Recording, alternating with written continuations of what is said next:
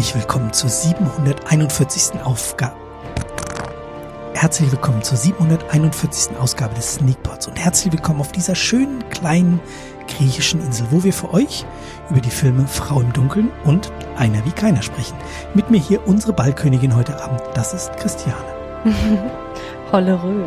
Und diesen feinen Anzug und die fantastische Frisur trägt niemand anderes als der liebe Daniel. Und unser Host heute ist der Influencer mit der Bubble-Nase, Stefan. Hallo.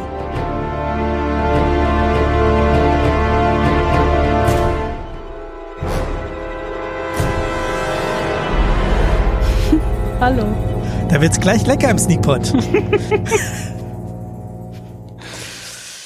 Ach ja, wir haben immer noch Sommerwochen und ich habe zwei Gäste heute Abend. Ist das nicht großartig? Ja.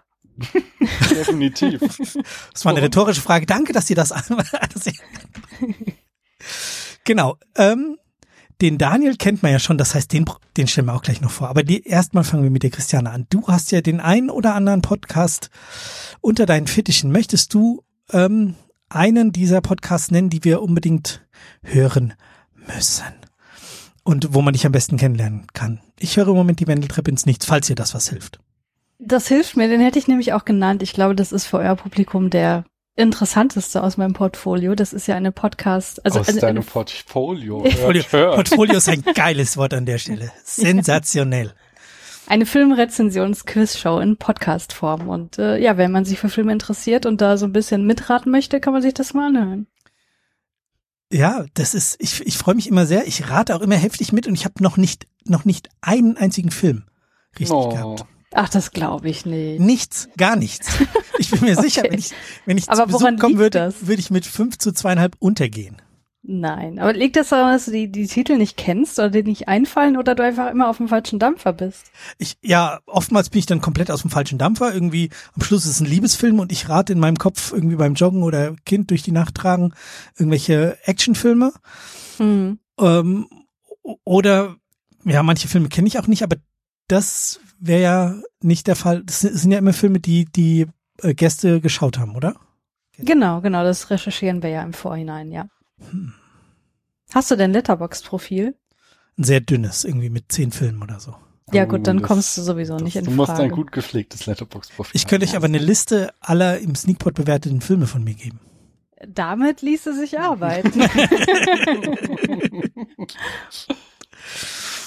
Ja, ähm, genau. Also, Wendeltreppe ins Nichts unbedingt Mhm. anhören. ja, das wäre cool. Ich kann ihn empfehlen. Danke. Du hast, du hast ihn mir empfohlen, deswegen höre ich ihn jetzt. Ja, sehr gut. Und ähm, den Daniel, den kennt man natürlich aus äh, unendlich vielen Ausgaben des Spätfilms und aus seinen zahlreichen Besuchen hier, richtig? Hallo, ich verkaufe diese schönen Lederjacken. Möchtest, Ja, du auch, genau. möchtest du auch noch einen Podcast von Christiane empfehlen? Oder? Genau, ich empfehle noch einen Podcast, äh, und zwar Science Heroes über Frauen und nicht-binäre Personen in der Wissenschaft. Auch ein sehr spannender. Oh ja, stimmt, den höre ich ja auch. Ich Ach, vergesse mal, was ich. tatsächlich? Ja, natürlich. Das freut mich. ja, finde ich sehr gut. Sehr guter Wissenschaftspodcast, ja. Ja. Dankeschön. Das letzte war doch mit dieser KI. Nee, das ist nicht das letzte, aber das ist eine sehr gute Folge. Also das letzte, finde. was ich gehört habe, ich bin sechs Ach Wochen so, hinten okay. dran ungefähr. Ja. Ja, danach kamen noch äh, Verschwörungsmythen. Das ist auch ein interessantes Thema, oder? ja, da kann ich nicht so gut mit umgehen, da ärgere ich mich zu schnell. Hm. Aber wenn Mhm. das jemand wissenschaftlich betrachtet, dann gehe ich davon aus, dass das eher schlau formuliert wird und nicht einfach so dumm brachial dargelegt wird. Nein, auf gar keinen Fall. Es gibt ja Leute- sind wir nicht.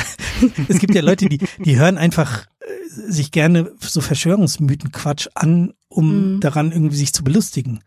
Ja, Und ja, ja. hier Podcast-Kollege Robert macht das ja auch das eine oder andere Mal und ich habe das auch mal versucht. Also ich, also da drehe ich sofort durch. Das kann ich, das kann ich das kann ich nicht mal beim Joggen hören, wo ich eh nur so auf 20 Prozent noch Luft habe für irgendwie ein Zuhören. Aber regst du dich dann über die Verschwörungsmythen auf oder über die Leute, die sich darüber aufregen? Ich reg mich darüber auf, dass das alles so dumm ist und dass sich überhaupt Ressourcen damit ver verschwenden müssen. Okay. Also das ist, das ist mir Kann ich zu blöd. verstehen, ja. Ja, nee, ich finde, das ist ein äh, spannendes psychologisches Phänomen, deswegen regt mich das nicht auf. Also ich reg mich mittlerweile mehr über die Leute auf, die sich darüber aufregen, weil das oft aus so einer total arroganten Haltung rausgeschieht und die kann ich echt nicht mehr ab. Wie jetzt Hm. aber, also du bist ja trotzdem nicht, äh, heißt du ja Verschwörungsmythen nicht gut. Nein, nein, auf gar keinen Fall. Aber die Leute, die daran glauben, äh, dass man denen nur mit irgendeiner Überheblichkeit begegnet, das finde ich halt auch nicht gut. Hm. Ich verstehe. Ich glaube aus, Weil da steckt ja was dahinter. So. Das ist ja, man kann das ja nicht alles nur auf Dummheit abwälzen. Das ist ja gerade das Ding. Ja, aber es gibt ja auch immer die, die wirklich dran glauben und dann gibt es halt so die Demagogen wie ähm, jetzt einen Trump oder so, sei dahingestellt, ob er dran glaubt, aber die Leute um ihn herum, die das halt als Machtinstrument nutzen. Hm. Und da Aber gerade dann darfst du den nicht einfach nur als dumm abstrafen. Ja, ich, okay, ich würde jetzt nicht sagen, die Leute sind dumm, aber das, was sie sagen, ist halt so, also das, das ist halt so unterkomplex immer. Das Mhm. ist halt alles so, so eigentlich leicht zu durchschauen und dass das halt als die eigentliche Wahrheit verkauft wird, das kann ich schon aufmerken, also das kann ich nachvollziehen, dass das sehr aufregt. Ja. Aber über den Status bin ich hinweg. Okay. ich finde es auch total spannend, das Ganze äh, psychologisch zu betrachten, also Hm. aus eben so einer wissenschaftlichen Interesse. Ja, dann hör dir mal die neue Folge an mit Pia Lamberti, die äh, schreibt dir ihre Doktorarbeit dazu. Ah, ja. Dauert wahrscheinlich noch vier Wochen oder so, aber vielleicht schiebe ich sie. ich schiebe sie jetzt nicht nach vorne, weil ich muss jetzt hier das, diese Sendung weitermachen, sonst quatschen wir, machen wir hier irgendwie wie beim Daniel zwei Stunden Vorgeplänkel und dann kommen wir zum ersten Film. Nein, ihr habt uns zwei Filme oder mir zwei Filme mitgebracht. Ich möchte nicht sagen ins Körbchen gelegt. Und der erste ist Frau im Dunkeln. Einer von euch müsste sich jetzt spontan bereit erklären, mal kurz zu erzählen, worum es da geht, aber bitte nicht so viel zu spoilern. Also am besten gar nicht. Wir versuchen ohne Spoiler hier durch diese Sendung zu kommen. Okay, das ist eine Herausforderung für mich, weil so bespreche ich ja sonst nie Filme und ich hatte eigentlich gehofft, dass wir hier voll in die Vollen gehen können, aber ich versuche mich zu beherrschen. Wenn du möchtest, können wir eine, einen Spoiler-Teil machen, wo wir sagen, so, okay, ab jetzt, wer den Film nicht gesehen hat äh, und den nicht hören möchte, der springt. Ähm, Gucken wir mal, ob wir das brauchen. Ja. Also zum Inhalt, ähm, ja, wir haben ja eine äh, Protagonistin, um die dreht sich halt alles. Ich weiß nicht mal ihren Namen, Daniel. Ich, also ich muss äh, mich outen, dass sie ist ein Podcast, auf den ich komplett unvorbereitet bin.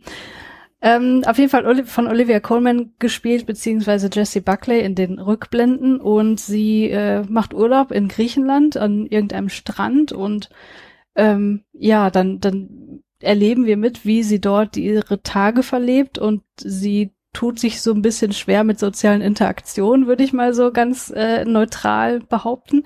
Und ähm, vor allem durch die Rückblenden kriegen wir aber auch mit, dass das Thema Mutterschaft hier äh, ein sehr wichtiges Thema spielt in, in ihrem Leben und äh, auch mit dem, was sie dort im Urlaub äh, zu tun kriegt. Die- Ist das vage genug? Stimmt schon. Die Protagonistin heißt Lida. Ach ja, genau, ja. Ist auch so ein Thema in diesem Film, irgendwie falsche Namen und so, was ich auch nicht verstanden habe, was das sollte. Hm. ja. Ich muss jetzt erstmal ein Geständnis machen. Ich habe es nicht Mhm. geschafft, den fertig zu gucken. Was? Oh Ja. mein Gott. Der ist mir zu nah an meiner eigenen Situation dran und Okay.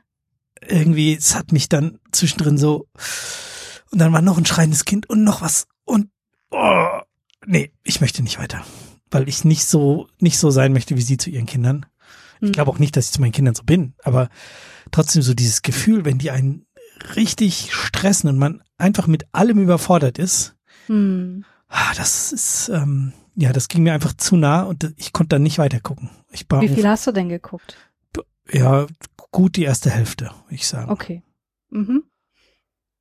Irgendwie. Da können wir trotzdem ja schon mal so ein Grundproblem, und das ich ja jetzt hoffe, dass mir Christiane das lösen kann, ansprechen. Habt ihr den nicht weil- zusammengeguckt? Äh, nee, tatsächlich nicht. Den habe ich, äh, da kommen wir später noch drauf, äh, aber auf meinem Rückflug von den USA nach Deutschland habe ich den geguckt. Ach so. Ja, da hatten wir nicht so viel Zeit jetzt in den letzten Tagen, äh, um den zusammen zu gucken. Äh, nein, aber ich habe ja, äh, also ich kann ja ähm, das äh, durchaus nachvollziehen, dass dieser Film so das Thema hat, irgendwie regretting motherhood. Also, dass sie, sie ist Mutter, aber eigentlich würde sie viel lieber Karriere machen und bereut es so, Mutter geworden zu sein.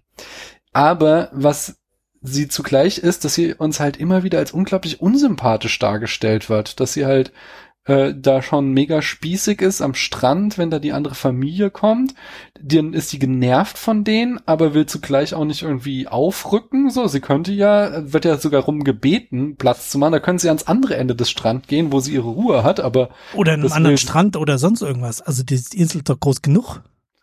Äh, genau, also das macht sie nicht, dann wird sie halt da so von diesem äh, diesem alten äh, Mann, der da die Wohnung verwaltet, der versucht ja zweimal am Anfang Gespräche mit ihr zu führen, wo sie total abweisend ist und nur weil er halt hartnäckig dran bleibt, äh, schafft er es dann irgendwann mal Gespräche mit ihr zu führen.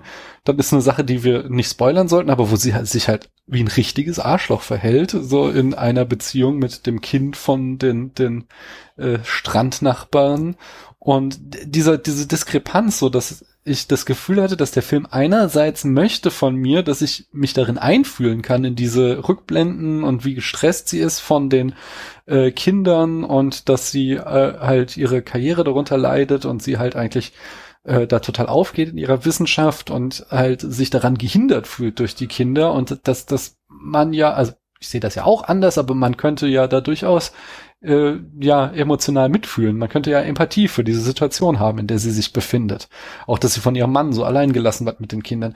Und dass das so konterkariert wurde dadurch, dass sie halt so ein unsympathischer Mensch ist. Das habe ich nicht verstanden, warum der Film diesen Ansatz gefahren ist. Christiane, erklär mir das bitte. Ich weiß nicht, ob ich dir das erklären kann, aber ich würde es schon mal in Frage stellen wollen, dass wir mit ihr wirklich Empathie empfinden sollen. Weil auch in den Rückblenden, und das da muss ich jetzt, sorry, das, das muss ich jetzt einfach sagen, dass sie halt eine durchweg egoistische Person ist. Das sagt sie am Ende auch mhm. selbst von sich. Ich bin eine Rabenmutter, ich bin durchweg egoistisch und ich habe meine Kinder scheiße behandelt. Und das ist sie auch in den Rückblenden. Klar sind da Situationen dabei, wo man auch mitfühlen kann. Ich als kinderlose Person, mir fällt das immer ein bisschen schwer so. Ähm, aber ich bin auch leicht genervt von Kindergeschrei, deswegen kann ich das nachvollziehen so. Aber sie ist auch in den Rückblenden schon scheiße. Also sie tröstet ihre Kinder beispielsweise auch nicht, mhm. die nach Liebe betteln, so, wo man denkt, so, jetzt mach doch, jetzt kümmere dich doch mal, aber sie das macht ist doch halt so nicht. einfach. Ja, genau. Und ich glaube, dass das Besondere an diesem Film ist, dass wir hier eine Protagonistin haben, die halt gewollt total unsympathisch ist, total egoistisch und ähm, dass das auf so einer Metaebene ähm, auch Frauenrollen in Filmen generell so ein bisschen kommentiert. Weil wir haben hier eine Frau, die ist einfach scheiße. Und ne, so wie du, du kommst gleich in so eine Haltung, was soll das alles? Warum ist sie so? Und Mutter sein ist doch eigentlich so einfach und man müsste doch nur ein bisschen Liebe aufbringen. Und Männer sind ja in Filmen oft Arschlöcher und das wird halt nicht so reflektiert. Aber hier wird das total reflektiert und das finde ich spannend an dem Film. Aber hast du ein Beispiel dafür, für einen Mann, der ein Arschloch ist? Weil ich habe jetzt so spontan das Gefühl, dass es mir mit einem Mann genauso gehen würde.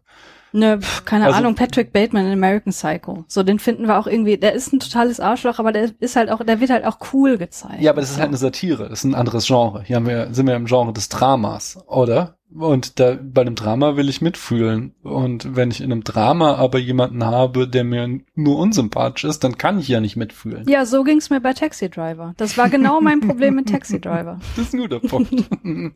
Der wird doch auch bald noch in einem Podcast hier besprochen, oder? Ja, ja, ja komm, da kommen wir hin. ja, okay. Taxi Driver kann ich dir geben. Ähm, da da werde ich drauf achten jetzt beim nächsten Mal gucken. Also wie gesagt, ich, ich hatte ein ähnliches Gefühl, äh, da musste ich auch dran denken an ähm, hier, wie heißt der, Wall Street mit mhm. dem mit dem Michael Gordon Douglas, Gecko. genau, Gordon ja. Gecko, der da unser Protagonist ist und der ja schon, also er auch einfach ein riesen Arschloch ist, aber wir sollen ja trotzdem irgendwie, also wir hängen ja trotzdem an ihn dran irgendwie. Oder Wolf of Wall Street, ja, genau. genau das gleiche. Ja, Wolf of Wall Street, da habe ich schon wieder mehr so die satirische Aspekt gesehen halt, während halt Wall Street schon eher das straightere Drama ist. Mhm. Und da hatte ich aber so ein ähnliches Gefühl, dass ich halt auch nicht mit ihm, da saß ich auch davor und war einfach so lost, was will der Film von mir? Mhm. Ja. Aber ist er nicht auch also irgendwie im, im Subton irgendwie auch cool. Und sie ist halt nie cool. Sie ist immer ätzend. Sie ist vor allem auch total unsicher. Also sie ist eine sehr ambivalente Person, finde ich. Ne? Also sie hat ja oftmals, ich weiß nicht, ob das, doch, das kam auch in der ersten Hälfte schon vor, dass sie irgendwie mit irgendwelchen Leuten Kontakt aufgenommen hat und dann hat sie gemerkt, da irgendwie läuft das jetzt gerade irgendwie kacke und dann ist sie äh, einfach abgehauen. So auch ein bisschen beschämt einfach abgehauen. Und das wiederholt sich bestimmt dreimal oder so im Film. Also das ist, glaube ich, auch was so, wie draufgestoßen werden sollen, dass sie in ihrem Egoismus trotzdem was sehr Unsicheres hat. Und das macht so Narzissten ja auch immer besonders interessant. Ähm, aber dann, also nochmal unabhängig davon hatte der Film so viele Momente, wo ich dann auch einfach nur so, was sollte das jetzt? Mhm. Also zum Beispiel dieser Kiefernzapfen. Mhm. So ziemlich am Anfang. Ich dachte, sie ist beworfen worden mit dem Kiefernzapfen, aber sie erzählt es zumindest immer so, als wäre der vom Baum gefallen. Mhm.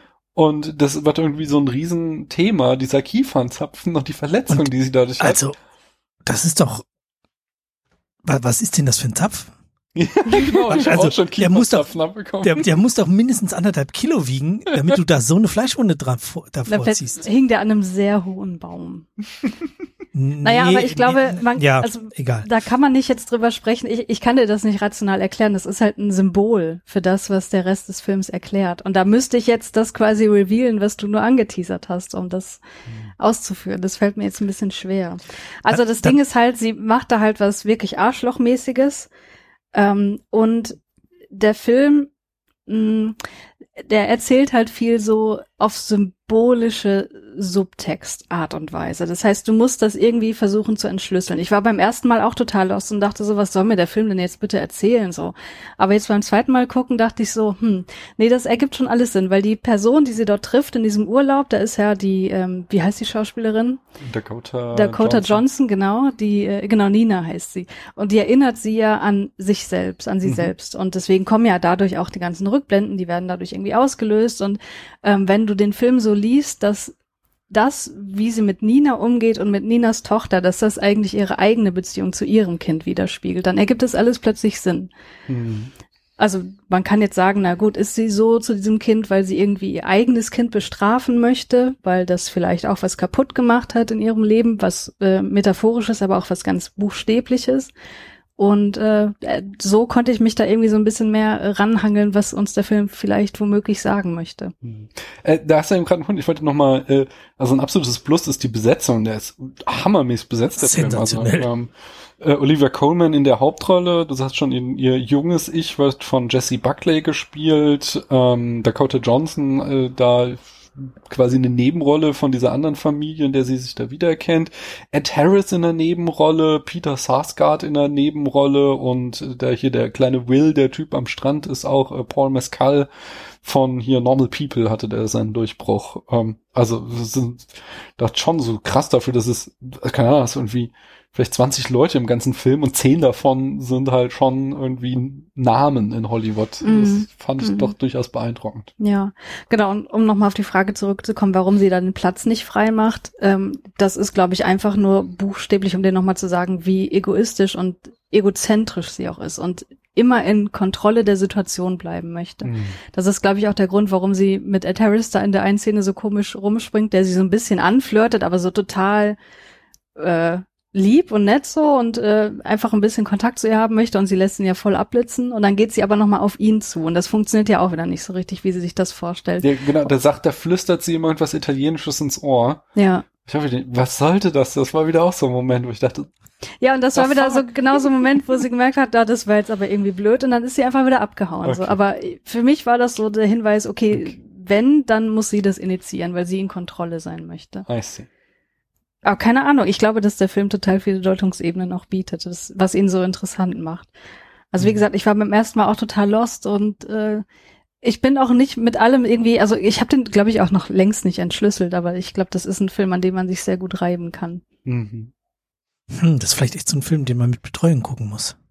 Vielleicht. Und mich hatte ja eure äh, Meinung als, als Väter dazu besonders interessiert.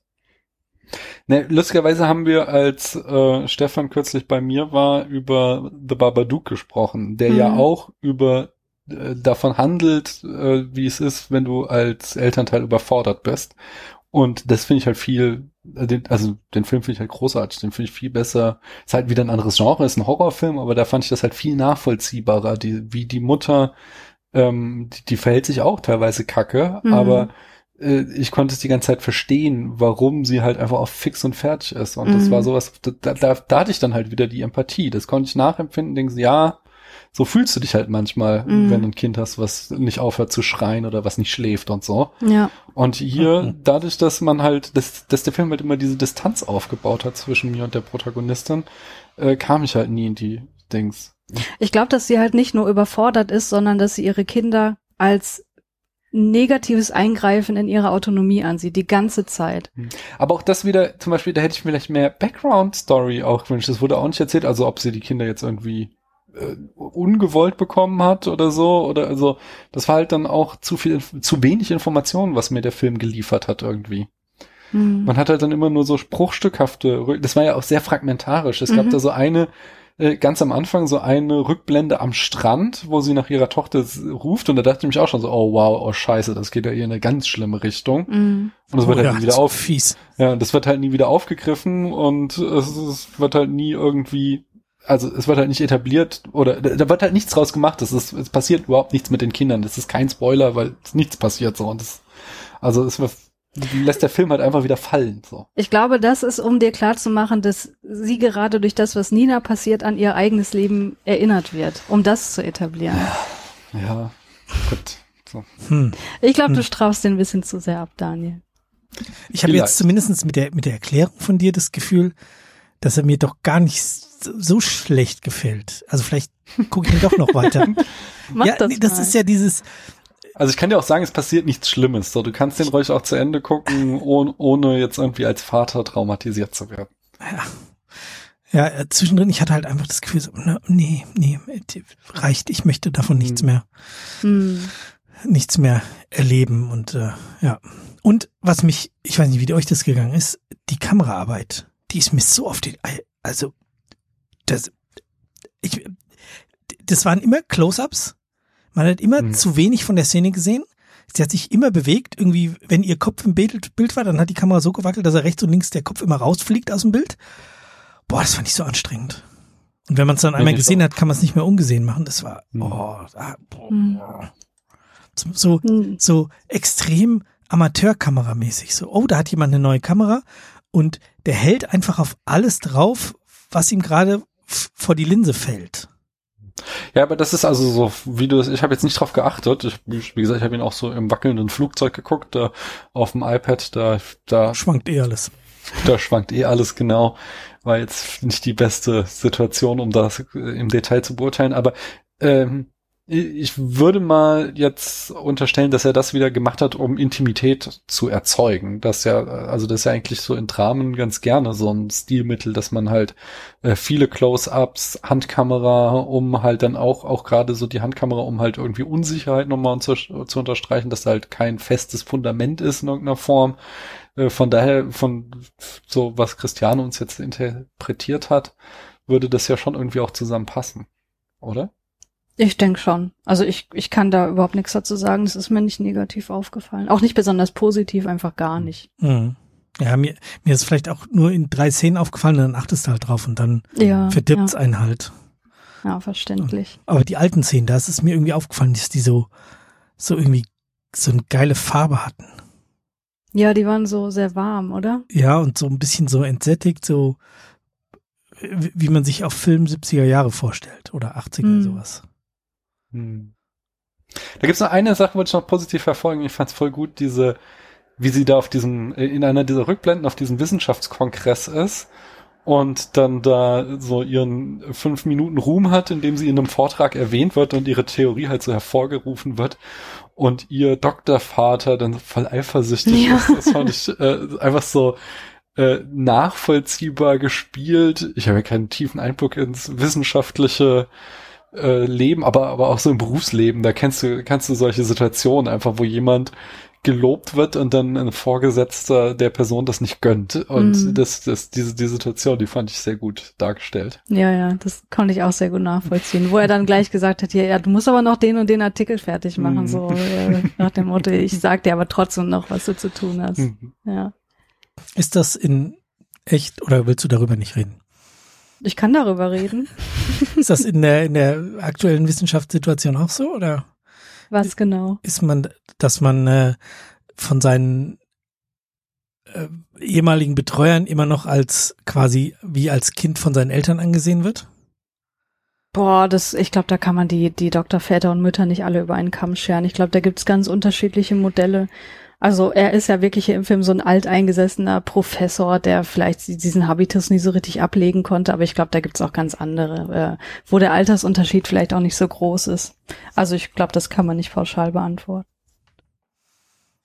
Okay. Tut mir leid. Nö, ich, ich hatte, ich hatte jetzt gehofft, vielleicht gibt es eine spektakuläre Geschichte. Wo du Hast erlebt du hast. denn schon mal erlebt, dass Leute eifersüchtig auf deinen Ruhm waren in der Wissenschaftskommunikation? Nee, Na dann. bisher nicht. Also wenn, dann wurde mir das nicht vermittelt. Na dann. Okay. Ähm, habt ihr noch was zu dem Film? Möchtest du noch in Nö. Spoilern sprechen?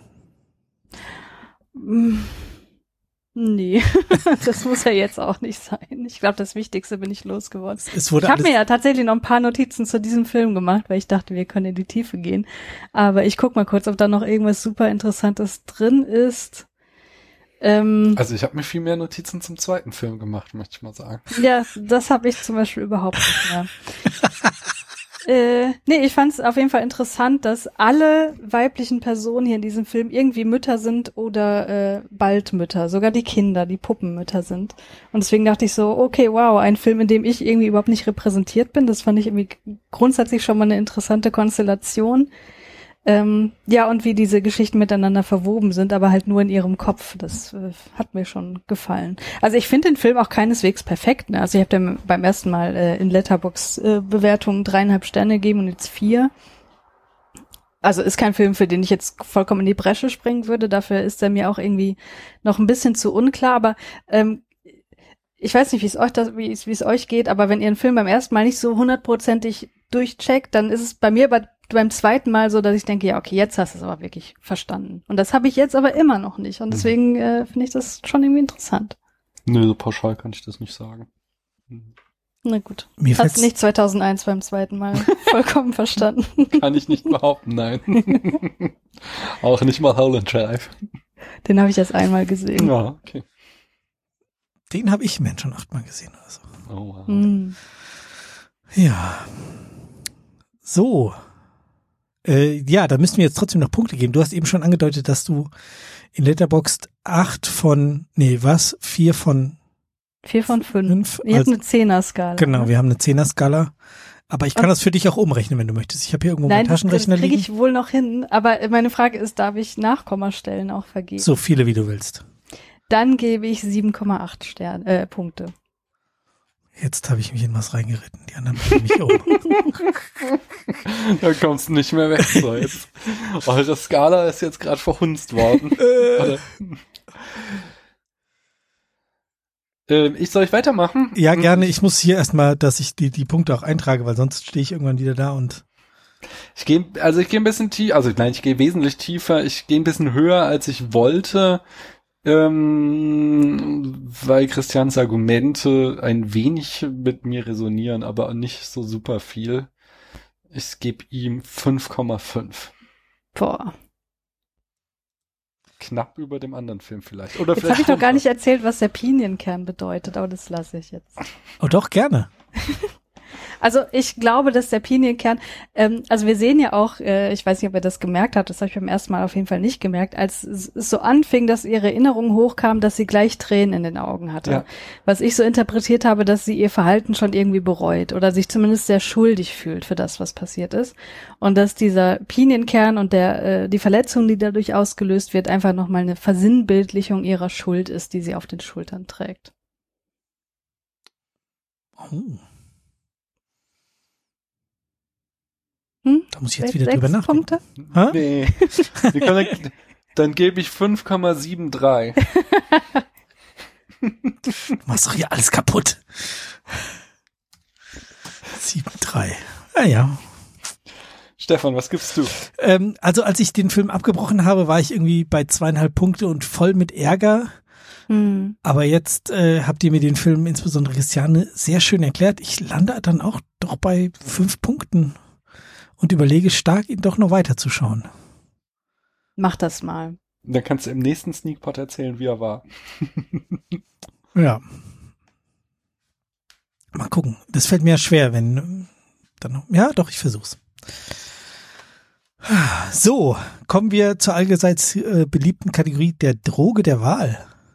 Ja, dann müsst ihr mal kurz äh, Smalltalken, denn ich muss mal kurz die Getränke holen, die sie hier sind 30 Grad, die wollte ich hier nicht die ganze Zeit rumstehen lassen, weil wir mischen jetzt nicht. Oh, ihr mischt. Wir mischen. Sehr gut. Ich, ich bin mal gespannt. Christian, ja, du kannst ja mal gehen. Christian, ja. Vielleicht kann er sich vorher runterdrehen. Naja. Oder hängt er an einem Ausgang? Äh, nee, nee. Er hat sein, äh, sein, sein Headset jetzt abgelegt. Ja, ja. Nee, er hätte es nur runterdrehen können, weil das ganz schön laut war. Ich glaube, das hat er nicht und ich will hier nichts verstellen. ähm, weißt du denn schon, was es gibt? Hat er das schon verraten oder gibt's jetzt Überraschungsgetränke für dich? Ja, es gibt was, was wir bei dir getrunken haben, glaube ich. Oh, also. Irgendein, irgendein Rum mit äh, Limettensaft und Ach, irgendwas natürlich. Drittem. Äh, Zucker. Zucker, ja genau. Ihr genau. trinkt, ihr trinkt einen, einen Teepunsch wahrscheinlich. Ja, genau, genau. Den, den haben wir doch, als ich bei ihm zu Besuch war, am zweiten Tag, wir haben ja über zwei Tage aufgenommen, Hm. haben wir den dann auch schon mal probeweise getrunken. Ich bin jetzt gespannt, wie der Daniel das gleich begründet, wie das zu dem Film passt. Aber ja, das, das, weiß ich auch nicht. wird- Das, das soll wird- er mal. das wird jetzt sicherlich äh, Den Zusammenhang? erklären. Ja, Hallo, da bin ich wieder. ja. hat man gehört. Ich soll jetzt erklären, wie der Drink äh, mit dem Film zusammenhängt. Ja. Mit dem ersten oder dem zweiten Film? Mit beiden. Oh, jetzt bin ich aber gespannt. Also, der erste Film spielt auf einer griechischen Insel und wir trinken einen Tea Punch. Du hast gesagt, der kommt von Jamaika, oder? Äh, nee, ja, von äh, Martinique. Martinique, auch eine Insel. Oh. Und ähm, wie du ja immer sagst, sagt Christoph, dass der Rum, den wir dafür verwenden, den äh, St. James, ja, dass der schmeckt wie Katzenpisse. richtig. Und manche würden vielleicht behaupten, dass der zweite Film, über den wir gleich sprechen, eine Qualität hatte wie Katzenpisse. Habe ich das gut hergeleitet? Mhm. Ja, ja, ja, ist okay. Ich hatte ja auch ähm, erst überlegt, ähm, mit, mit euch zusammen, das hatten wir auch letzte Woche eigentlich so besprochen, oder vor zwei Wochen, dass wir äh, gemeinsam Teepunch trinken. Und äh, dann habe ich eben in unseren Kühlschrank geguckt und festgestellt, dass gar keine Säure mehr da ist. Und ohne Säure schmeckt halt so ein Teepunch, Hm. das ist dann halt einfach gesüßter rum. Und dann habe ich mir gedacht, auf was hast du denn Lust? Weil jetzt bin ich schon so weit ab. Äh, was hast du denn Lust, was du schon ganz lange nicht mehr getrunken hast? Mhm. Und äh, da ist mir aufgefallen, dass ich lange kein Dom Benediktin, das ist so ein französischer Kräuterlikör, ähm, in meinen Drinks hatte. Und ähm, dann habe ich eine Flasche Domgo rausgeholt und mi mische mir daraus einen Vieux Carré. Das Mhm. ist ein Drink aus Cognac, äh, Roggenwhisky und Wermut zu gleichen Teilen, was ich eh immer spannend finde. Dann ein bisschen so ein ein Viertel ungefähr ähm, Benediktin, also diesen Kräuterlikör und noch ein bisschen Bitter rechts und links dran und dann auf Eis gekühlt. Das ist so ein, ein so komplexes Drinkmonster. Halt genau die Art von Drinks, die ich gerne mag. Und jetzt Das check ist aber schon so, so ein Drink für echte Männer, oder? Ich glaube, das hat nichts mit männlich sein zu tun. also ich weiß, meine Frau trinkt solche Sachen auch genauso gerne wie ich. Na dann. Diese vermeintlichen Männerdrinks. Ähm, nee, Aber es ist Alkohol mit Alkohol und Alkohol plus Alkohol, oder? genau. Und ganz viele komplexe Aromen zusammen. Ja. Okay. Ver vermutlich wird das nicht zu deinem Lieblingsdrink. Nee, ich glaube auch nicht. Aber also ich mag ja generell schon mal keinen Whisky, deswegen bin ich da schon raus. Ja, aber nur den schottischen, oder? Das hatten wir doch schon mal festgestellt. Ja, ich habe ja, naja gut, ich habe so gut wie keine Erfahrung. Ich habe ja nur einmal, ähm, wie heißt dieser äh, Johnny Walker, ne? Das ist ja auch so ein Standard-Whisky, oder? Ja. Den fand ich okay. Aber jetzt nicht, dass ich dachte, wow, krass, muss ich mehr von haben. Ja. Ich, ich bin mir sicher, ihr werdet vielleicht auf das eine oder andere Getränk nochmal hier vorbeikommen. Und dann können wir ja mal so probehalber so ein kleines Komplexmonster mis mischen und dann kannst du ja mal probieren einfach. Zwanglos. Okay. Oder wenn er dir schmeckt, trinkst halt dem Daniel den Drink weg. Mhm. Jetzt müsst ihr noch kurz die Lücke zu moderieren. Ich muss nämlich Eis holen. Okay. Okay. Ich hatte ja befürchtet, dass ich hier äh, eine Minute lang allein sein würde und habe Mhm. mir dafür was rausgesucht zum Vorlesen. Was hast du denn zum Vorlesen rausgesucht? Sein und Zeit. Oh, bitte, lies mal vor. Sein und Zeit. Aufgepasst. Jetzt muss ich hier den Tab noch ändern. Ah, die Entschlossenheit löst als eigentliches Selbstsein das Dasein nicht von seiner Welt ab, isoliert es nicht auf ein freischwebendes Ich. Wie sollte sie das auch, wo sie doch als eigentliche Erschlossenheit nichts anderes als das in der Welt sein eigentlich ist? Die Entschlossenheit bringt das Selbst gerade in das jeweilige besorgende Sein bei zu Handelndem und stößt es in das fürsorgende Mitsein mit den anderen. Daniel. Was sagst du dazu? Hm, ich finde, damit hast du das Niveau schon gut gesetzt, auf das wir uns gleich mit dem zweiten Film beginnen. ah ja, wo war das her oder hat die das gesagt? Das war Martin Heidegger, der das in Sein und Zeit, seinem Magnum Opus, geschrieben hat. Ah, hat einer von euch hat doch heute dieses Heidecker, Seidecker, Beidecker getwittert, oder? das habe ich vorhin retweetet, ja. Ich äh, musste sehr laut lachen. Das ist wirklich lustig. Schmeckt übrigens sehr lecker. Ja, finde ich auch. Sehr guter Drink. Mhm. Das ist einfach, ja. Und den kann man ja auch so. Gerade so, an so einem schwulen Sommerabend. Ja. Da ist das richtig. Ja. Und den, den kannst du halt so richtig auch dirty machen, so wenn du auf, der, auf, auf dem Balkon sitzt und eben keine Kraft mehr hast, richtig reinzugehen, dass du nur die Flasche holst, die gerade so eine, so eine, ein bisschen ins Glas gießt, Limette ausquetscht, ein paar Tropfen Zucker reinmachst oder auch nett, Eis, Eis oder nicht und dann einfach trinken. Also das ist, das ist so ein cooler Drink. Ja. Ich würde, glaube ich, ein bisschen weniger Zuckersirup nehmen. Ich kann dir noch so einen Schuss Limette reinmachen. Ja, bitte. Aber vielleicht nicht über der ganzen Elektronik hier, mhm. mache ich hier so daneben. Uh, Danke. ah, sie macht das schon wie ein Sneakpot, äh, wie ein, ein, ein Sneakpot-Recke, ein, ein Veteran, eine Veteranin, äh, hat sie eben mit dem Finger umgerührt. Sehr gut, sehr sympathisch. Genauso werde ich jetzt meinen Drink nämlich auch gleich umrühren. Letzte Woche hatte ich ja noch mein äh, extra Rührglas geholt. Aber dafür hatte ich jetzt eben keine Zeit mehr, weil ihr ja schon bereit wart. Gut, dann haben wir trotzdem noch eine Dreiviertelstunde an der Technik gebastelt. äh, und ich noch draußen Blumen gießen war. Die ganz schön trocken aussehen. Oh Mann, oh Mann. Tja, das, die Dürre ist hart. Ja, so, Daniel, möchtest du uns deinen neuen Lieblingsfilm Einer wie keiner zusammenfassen? Unglaublich gerne. Der Name deutet es an. Wir befinden uns im gleichen filmischen Universum. Es ist quasi ein Cinematic Universe wie dieser 90er Jahre Film Eine wie keine. Nur ähm, ist es jetzt die Geschichte der Tochter von She's All That, wie der Film damals im Original heißt. Und diese junge Frau ist Influencerin. Das ist die Tochter? Ja, das wird äh, uns, also das, einerseits ist es die Schauspielerin und andererseits äh, am Ende gibt's noch mal so ein, gab's noch mal so ein Witz, äh, dass das Lied aus dem Originalfilm kommt und die Mutter geht dann dazu tanzen und sagt so, oh, irgendwie kommt mir das Lied bekannt vor. Oh. Aha. Zwei Punkte mehr, was coole Idee. ja, so geistreiche Scherze. Da kommen wir gleich noch drauf. Der hatte ganz viele Referenzen so an diverse ähm, irgendwie Filme aus dem Genre. Aber äh, jedenfalls, diese Influencerin ist mit irgendwie einem äh, sexy Verschnitt von Christian Lindner zusammen und sie sind das Traumpaar. Ich möchte das sexy bitte streichen. Ja. Ja, okay, Christian Lindner ist mehr sexy. Anyway.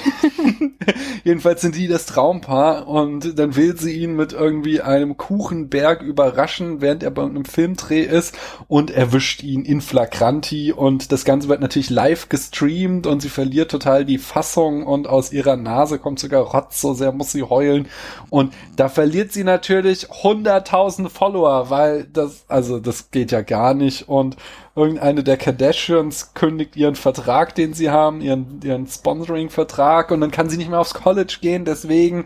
Und da hat sie, äh, aber die ein, also die, die, Eingebung, weil Christian Lindner hat sie damals auch groß gemacht und deswegen will sie das einfach nochmal machen und wir haben dann eben einen klassischen Makeover-Film. Sie findet einen äh, crunchigen äh, Rocker-Typen auf ihre äh, Schule, der so verwegen ist, dass er Pferde vor der Schule striegelt. und den stylt sie um, dass er der richtig hotte Dude wird und ähm, na, wie das immer so ist, gibt's natürlich auch noch äh, da äh, Verstrickungen in seine richtigen Rom-Com, die dann dazu führen, dass das Ganze nicht so glatt über die Bühne läuft, wie man sich das gerne wünscht. Und wie es ausgeht, spoilere ich nicht. Aber es ist nicht überraschend. Hm. Es folgt schon sehr nach Schema F, der Film. Ja. Ähm, was ich mich, also ich, ich war ja schon gleich beim ersten Shot, als wir so, so eine Kamerafahrt durch ihr Zimmer sehen, war ich schon gleich mit großen Fragezeichen versehen. Nämlich, da sehen wir drei Ringlichter in ihrem Zimmer, wo ich mich fragte, wozu braucht man drei von den Ringlichtern? Plus, es dauert ungefähr drei Viertel des Films, bis sie mal ein Handy in eins dieser Ringlichter einspannt, weil sonst macht sie ihre Livestreams immer mit so aus der Hand rausgewackelt, aber Hauptsache, sie hat die Dinger überall in ihrem Zimmer stehen, damit wir auch ja wissen, dass sie Influencerin ist. Da möchte ich jetzt gleich mal was dazu sagen, weil ich habe ja in meiner äh, nicht sehr ausufernden Recherche herausgefunden, dass diese Person wirklich Influencerin mm. ist, TikTok-Influencerin. Mm. Deswegen würde ich mal behaupten, dass ähm, sie da was dagegen gesagt hätte, wenn das alles mega unrealistisch wäre. Plus Darf ich dich an deine, dein Plädoyer für die Handkamera vor zehn Minuten erinnern? Also es hat wahrscheinlich auch einen gewissen Sinn, in dem äh, da in diese TikTok-Videos eine gewisse Dynamik reinkommt. Okay, ich merke schon, wir sind hier äh, pro und contra bei dem Film. I like that. ähm, wie fandet ihr denn die, die Kamera hier? Abgesehen von dem, dass die Handkamera vielleicht einen Sinn hat. Die Kamera? Ich fand vor allen Dingen, ne, ich fand den Schnitt anstrengend. Der sollte, glaube ich, so den Stil der jungen Leute imitieren und wurde halt ständig hin und her geschnitten in Dialogen. Das, das war so hektisch. Also, das ist ja normalerweise hast du ja irgendwie jemand redet, die Gegenperson antwortet und dann kommt erst so der Schnitt so, so, dass du noch so ein quasi einen Moment hast, um dich dran anzupassen. Und hier war das wirklich so, dass mit jedem Satz immer die Kamera hin und her sprang. Das hat mich total aufgeregt. Also, also ich fand es einfach anstrengend. Ähm, es gab so einen, das hat irgendwann. Ich habe das, ich hab das gar nicht gemerkt. Vielleicht gehöre ich noch doch noch zu diesen jungen Leuten, ja, von denen du noch, immer redest. Genau, bist ganz jung und äh, hier Ten Generation TikTok offensichtlich. Ja. Aber es gab irgendeine Szene mit Matchcuts, die du noch gelobt hast, Christiane. Also erstmal möchte ich sagen, normalerweise nervt mich das total, wenn zu viele Schnitte in so kurzer Zeit geschehen. Aber hier war ich so in der Story drin, dass mir das nicht so richtig aufgefallen ist. Plus diese Matchcuts, äh, die Matchcuts in der Szene, wo sie dann ihren Typen in Flagranti erwischt. Und ähm, es wird so hin und her geschwenkt und äh, keine Ahnung, also es, es sind wirklich gute Matchcuts. Also ich war wirklich beeindruckt, weil ich das nicht erwartet hatte. Also meine Erwartungen waren halt auch sehr niedrig, aber ich finde, das kann man schon mal machen. Wohingegen der Knochen bei 2001, den muss man echt nicht erwähnen, wenn man das sieht. Wow. okay. Also ich kann auch so ein bisschen so die Szene setzen. Man war so, man schnitt immer hinter quasi, was so äh, im Internet passiert und was die gerade im echten Leben erleben. Genau, aber manchmal genau. gab es ja auch wirklich Gegenstände, die so ja, verlängert ja, genau. wurden. Genau, also das, das, wurde sehr, sehr gut gemacht. Nur, nur das waren halt so immer die zwei Settings. So, so wird gerade im Internet darüber berichtet und jetzt passiert das im echten mhm. Leben so in so einer Montage. Genau. Und das wurde halt immer mit so Matchcuts hin und her gestellt. Das war gut gemacht. Da kann, da, an dieser Stelle würde ich überhaupt nichts sagen. Ich weiß nicht, ob man das jetzt mit 2001 vergleichen muss, aber. Ich finde, man erwartet es halt bei so einem Film nicht. Also, dass da ja. jemand sich so viel Zeit nimmt, um darüber Gedanken zu machen. Also ein Matchcut ist vermutlich nicht einfach nur äh, mal eben im Schnitt gemacht, sondern das musst du halt vorher beim Film schon so geplant haben.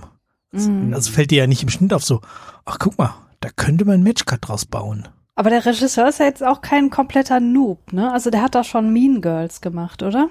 Ist das so? Gab es auch Matchcuts? Nee, ich weiß es nicht, aber das, das ist, ja so, ein, so ein Kultfilm. Aber den habe ich auch nicht gesehen, kann ich nicht Mark Waters.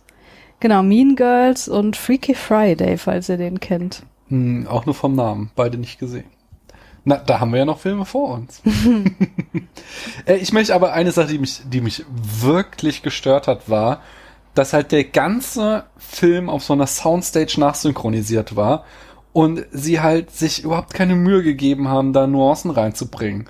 Das heißt, ob die jetzt im Pferdestall, an der Highschool oder im Zimmer waren, es klang alles gleich. Und das hat, das hatte so ein Disconnect zwischen, zwischen den Bildern und dem Ton. Die Tonebene war einfach so vollkommen losgelöst, weil das alles immer so super trockener Sound war und man dann so ein künstliches Pferdeviren im Hintergrund hatte als äh, Soundkulisse.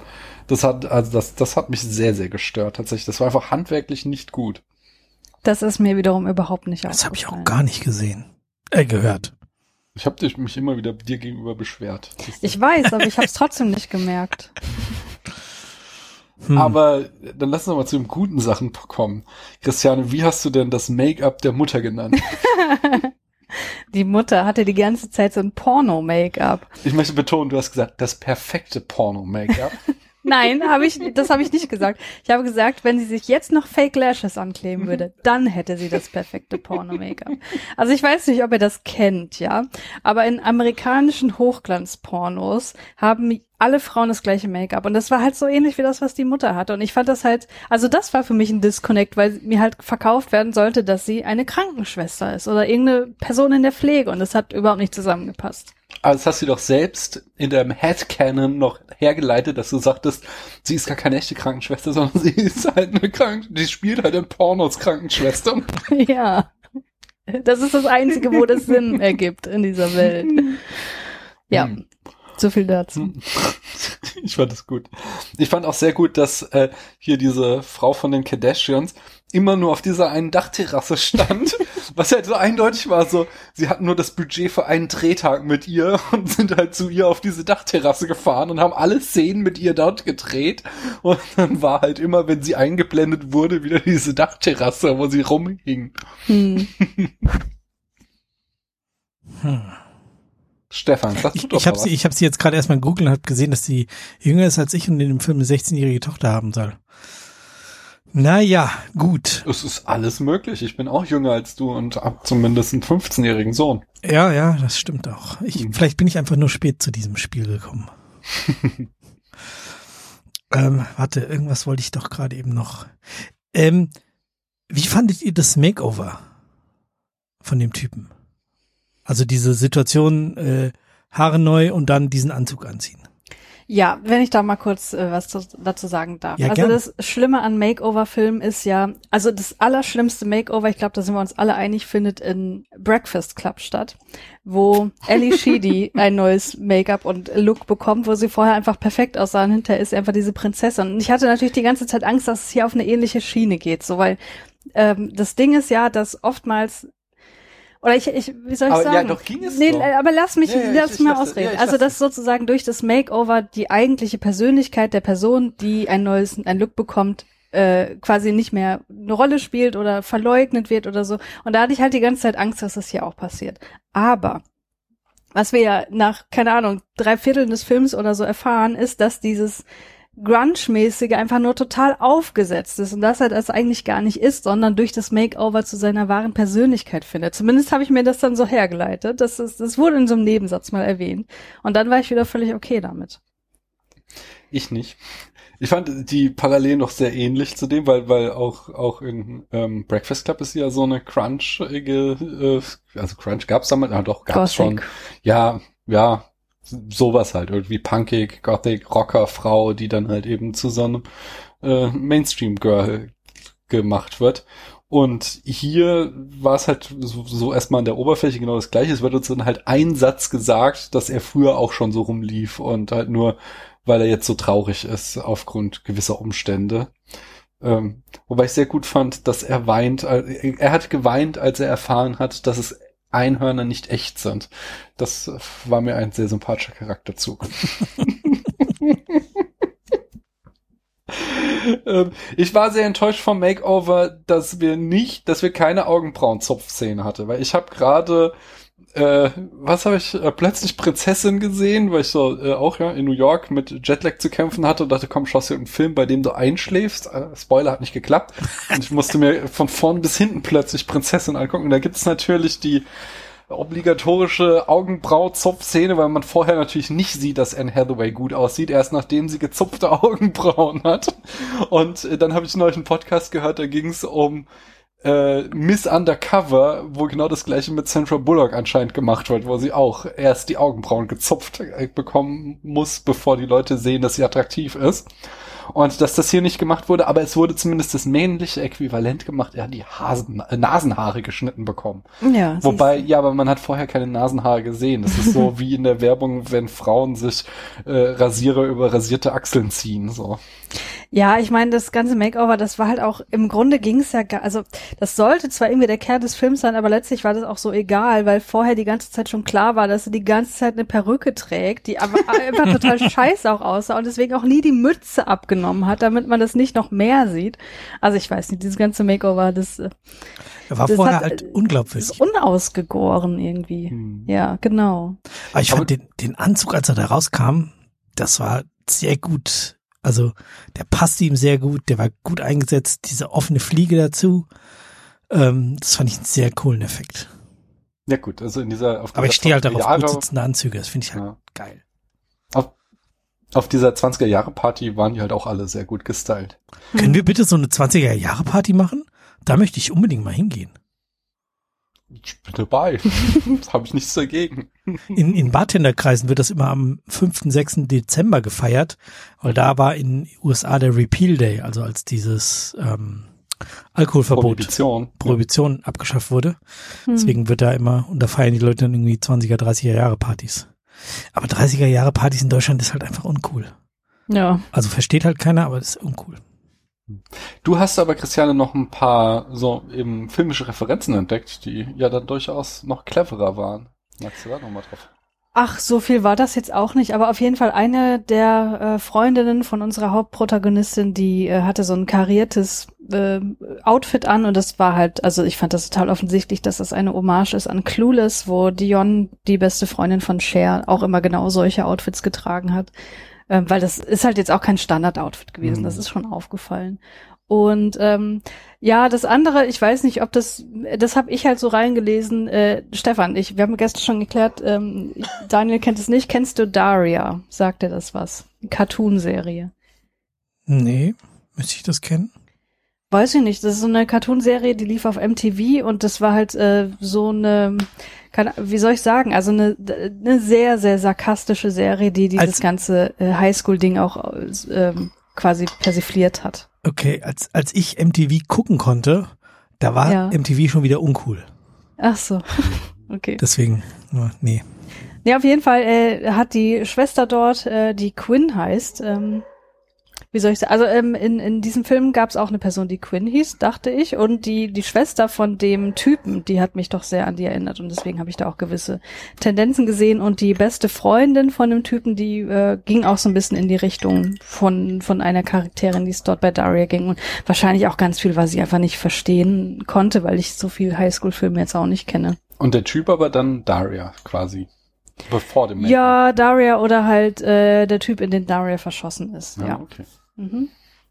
Und am Ende es war äh, noch eine Referenz, äh, als hier die, ähm, ja, ohne zu spoilern, eine Person verlangt dann äh, bei der großen Prom-Nacht einen Recount, was ja dann nochmal eine eindeutige Ah, Referenz so lustig! auf Trump war, ja. Ja. Ja. Ich hatte, habe meine Frau gefragt, hier hast du Lust mitzugucken? Da hat sie gefragt, spielt da hier Freddie Prinze Jr. wieder mit? Ich gesagt, nee, ich glaube nicht. Nee, dann gucke ich nicht mit.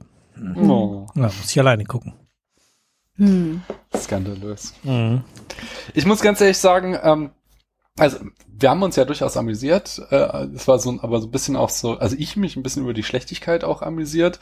Äh, was ich allerdings und ähm, da möchte ich jetzt nicht spoilern, aber es kam am Ende etwas heraus, was ich dann doch sehr scheinheilig empfand, weil es wurde so zwischen, in dieser Beziehungsdynamik zwischen ihm, dem echten Country Boy, der Pferde liebt und so das echte Leben liebt und sie so die gefakte Influencerin, wurde schon eindeutig in seine Richtung favorisiert, so, wer hier der, der quasi weiß, wie das Leben sein sollte und was das Fake-Leben ist. Und das geht dann nicht mit der Auflösung des Films einher, die uns aber als Happy End verkauft wird. Und das fand ich dann doch so, äh, ja, einfach so inkonsequent. In der Film, äh, in die darin, was der Film mir sagen will, dass ich dann doch sehr enttäuscht darüber war. Ich war nicht enttäuscht, weil ich finde, dass sie am Ende einen Kompromiss gefunden haben, mit dem beide gut leben können. Und es geht's nicht darum in Beziehungen. Oh wow. okay. Geht's ums Abendessen oder was war jetzt das? Nee. Nee, nee, nee das war jetzt kein, ich hoffe, es war keine direkte. Nein, nein, nein. Entschuldigung, falsch mein verstanden. Oh, äh, nee, mein Oh wow bezog sich nur auf diesen Film. Aber sie haben sich halt beide einander angenähert. Und ja. wenn man das, wenn man das halt nur als Satire auf das ganze Influencer-Ding liest, dann macht das natürlich keinen richtigen Sinn. Aber andererseits, ja gut, wenn sie halt auch Influencerin ist, dann wird sie das ganze Business ja auch nicht total scheiße finden. Hm. Also insofern hat das für mich gepasst. Ja. Also mir hat er auch nicht wehgetan. Ich habe mich wesentlich besser äh, unterhalten gefühlt als bei dem anderen. Bei dem anderen habe ich, glaube ich, vier Abende probiert, den zu gucken. Hm. Und bei dem hier habe ich es an einem Abend durchgeschaut. Was wow. auch nicht oft passiert, wenn man äh, diese Sendung das eine oder andere Mal hört, weiß man, dass ich dazu neige, Filme eher in zwei oder drei Etappen zu schauen. Hm. Dieser Drink ist saulecker, aber er macht mich ein bisschen betrunken. Mögt ja, ihr noch würdet ihr diesen Film empfehlen? Als, also ich empfehle ihn Konnoisseuren des Genres. und Konnoisseurinnen. Christian und ich schauen ja ganz gerne mal eine schlechte Rom-Com. Und äh, das war schon so unter den schlechten Romcoms die bessere. Wobei auch, auch richtig harter Minuspunkt ist halt, ist eine Netflix-Produktion und es hat halt so diesen klassischen Netflix-Looks. Es mhm. ist alles extrem ausgeleuchtet. Wir haben keine Nuancen in der Beleuchtung. Es ist alles, sieht aus, alles wie Plastik aus. Es ist vom, vom Filmmaterial alles so eine digitale Hässlichkeit. Also so rein ästhetisch ist der Film wirklich, wirklich schlimm anzugucken. Man hat keine Zeit gehabt, um es irgendwie hübsch zu machen, oder? Ja. ja. Schnell, schnell runterproduziert. Ja. Ich, ich habe mich nicht hervorragend, aber ich habe mich gut unterhalten gefühlt. Ähm, der, es gibt ja diesen, dieses eine Downer-Thema, was, was ihn betrifft, konnte ich auch gut mit umgehen, obwohl mir das ja sehr nah ist im Moment. Hm. Und ähm, ja, also ich hatte, ich hatte viel Spaß bei dem Film. Vielleicht auch, weil ich wusste, dass ich den anderen jetzt noch weiter gucken muss. Das habe ich mich doch. ich hatte halt niemanden, der mit mir da saß und mir den Film in Ruhe erklärt hat. Und hier, guck mal da. Ich fand Olivia Colman toll. Ich finde die immer irgendwie toll. Hm. Aber ja. Hm.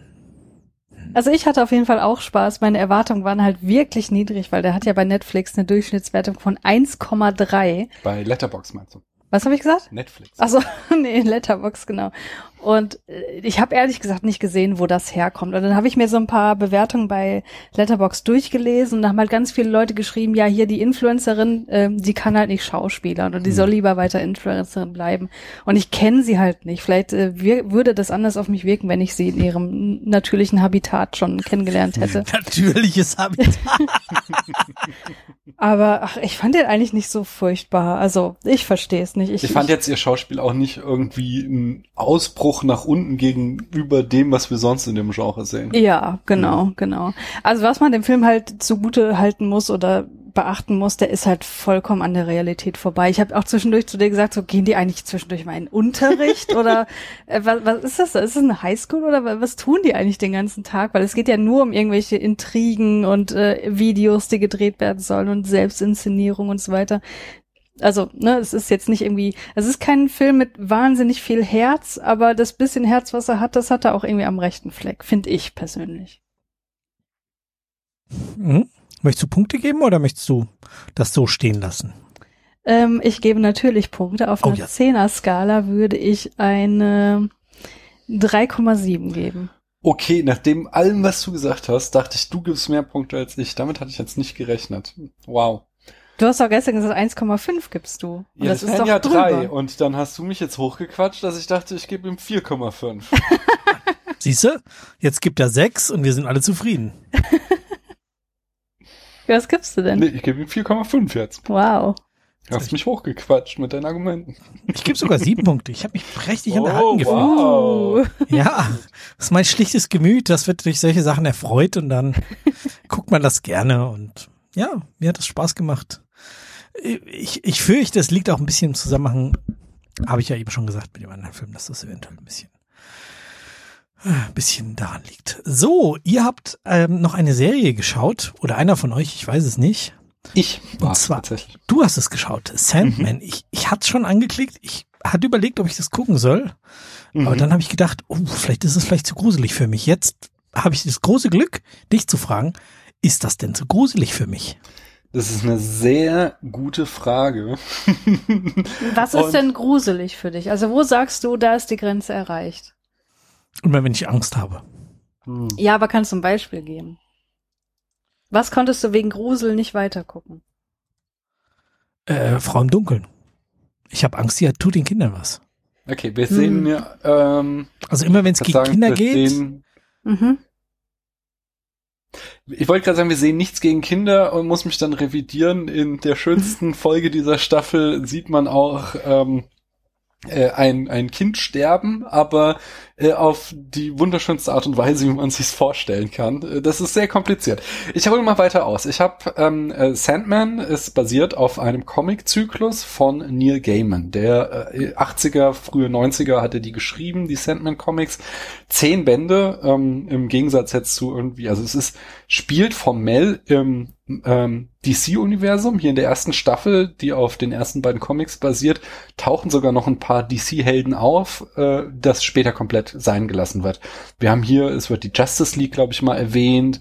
Es wird hier John Constantine, beziehungsweise ähm, hier in der Serie haben sie Johanna Constantine, haben sie es als Frau ähm, adaptiert und äh, ich meine auch hier der, der ich weiß nicht, wie der Schauspieler heißt, der auch Remus Lupin zum Beispiel spielt, der spielt auch irgendeinen berühmten Bösewicht aus dem äh, Marvel, äh, nee, DC Universe.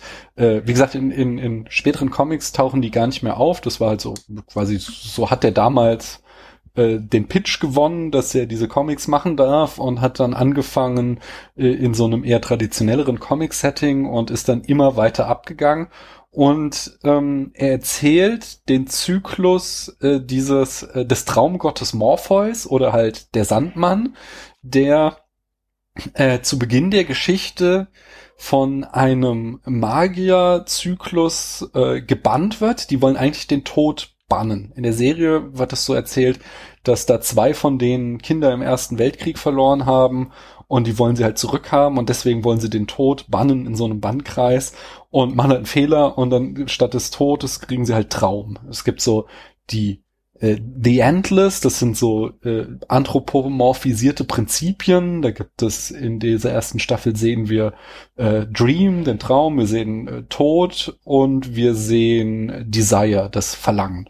Äh, es gibt noch äh, und ähm, ah, die die Schwester von Desire äh, Despair, die Verzweiflung. Ähm, es gibt noch mehr, aber die sehen wir jetzt erstmal. Und ähm, wie gesagt, sie wollten eigentlich den Tod beschwören oder die Tod, das eine weibliche äh, Todesanthropomorphisierung, auch schon in den Comics. Uh, aber versehentlich fangen sie äh, ähm, fangen sie äh, den Traum ein und der Traum sitzt dann in der Serie, ist, ist glaube ich, auf 100 Jahre in Gefangenschaft in dem Keller von diesem Magierzyklus. Und er, also er ist ja unsterblich, von daher hat er keine hat er da keinen Stress, sondern er wartet einfach darauf, dass die einen Fehler machen. Die wollen halt die ganze Zeit, dass er ihnen irgendwelche Macht oder so verleiht und darauf lässt er sich gar nicht ein, sondern er hockt da einfach nur rum und lässt die in ihrem eigenen Saft schmoren und wartet darauf, einen Fehler zu machen. Und äh, das, so beginnt die erste Folge oder die ersten zwei Folgen der, dieser ersten Staffel und so beginnt das Comic. Äh, und was dann aber weiter erzählt wird, ist die Frage, haben diese 100 Jahre rumsitzen und nichts machen können, nicht doch irgendwas mit ihm gemacht? Haben die ihn irgendwie verändert? Weil vorher war er halt ein zeitloses Prinzip. So, er war, er war zum Beispiel immer ziemlich gnadenlos. Er war, er ist äh, ziemlich egozentrisch. Er ist, äh, er ist auch sehr unsympathischer Typ. So, ähm, ihm geht es halt wirklich nur so, die Träume intakt zu halten und ähm, alles andere geht ihm am Arsch vorbei. Da hat er auch keine irgendwie Mitleid oder so, sondern da lässt der Menschen irgendwie äh, über die Klinge springen, der übt der grausam Rache und alles, äh, weil er wirklich nur dieses eine Ziel kennt und die Frage, die halt aber aufgemacht wird, hat es nicht doch irgendwas mit ihm gemacht? Und ähm, dieses, also Neil wollte das schon sehr, sehr lange adaptieren. Es gibt eine, ähm, eine, eine in einem späteren Comic einen Handlungsstrang äh, rund um den Teufel, die in der Serie Lucifer schon mal adaptiert wurde, allerdings äh, ziemlich trashig. Also ich, ich schaue die so als Guilty Pleasure, auch zum Einschlafen. Äh, dass ich die, so, die ist so ganz amüsant, aber das ist in keinster Weise, wird das diesem Epos gerecht, den Neil Gaiman da erschaffen hat. Und das war halt, halt immer so das Minitekel. Wird es irgendjemand schaffen, das mal zu verfilmen? Das ist so wie Herr der Ringe so. Hm. Kriegt man das hin, diese Welt wirklich auf äh, äh, Film zu bannen? Und ähm, hast du hast du die äh, Comics gesehen? gelesen? Ich, ich habe die Comics gelesen. Ich habe genau, ich habe alle zehn Bände gelesen okay. ähm, und äh, deswegen war ich natürlich auch total gespannt drauf, äh, ob die Adaption gelingt. Und ich muss sagen, sie ist ziemlich gut gelungen. Und das ist auch so. Ähm, ich bin äh, eher so skeptisch, was so zeitgenössische Fantasy angeht. Also jetzt zum Beispiel so die letzten beiden äh, Leuchtturmprojekte waren ja so einmal The Witcher von Netflix und Wheel of Time von Amazon. Und die sahen mir beide zu plastikmäßig aus. Die haben so einen sehr clean, äh, aalglatten Look und ich, ähm, so ja, die letzten Bilder, die man jetzt wieder gesehen hat von der Herr der Ringe Serie, die gehen schon wieder in die richtige Richtung, aber so die ersten Trailer und so, die gesehen, die man gesehen hat, das fand ich auch alles so, oh, das, das ist auch schon wieder dieser 2020er Stil, wie Fantasy heute aussieht, der mir einfach nicht gefällt. Und hier ähm, haben sie natürlich einerseits den großen Vorteil, dass 90 Prozent der Fantasy, die sie zeigen müssen, in Traumwelten spielt. Dadurch hast du ja eh schon mal so eine größere Suspension of Disbelief. Aber ich finde, es sieht unglaublich gut aus. Also es ist, äh, es sieht wirklich der Hammer aus. Wir haben, es gibt auch eine Folge, die dann in der Hölle spielt und wir haben eine vergleichsweise minimalistische Hölle, die aber äh, ein so fantastisches Design hat. Äh, also wirklich so rein optisch fand ich die Serie der Hammer. Sie sind sehr dicht am äh, Comic dran.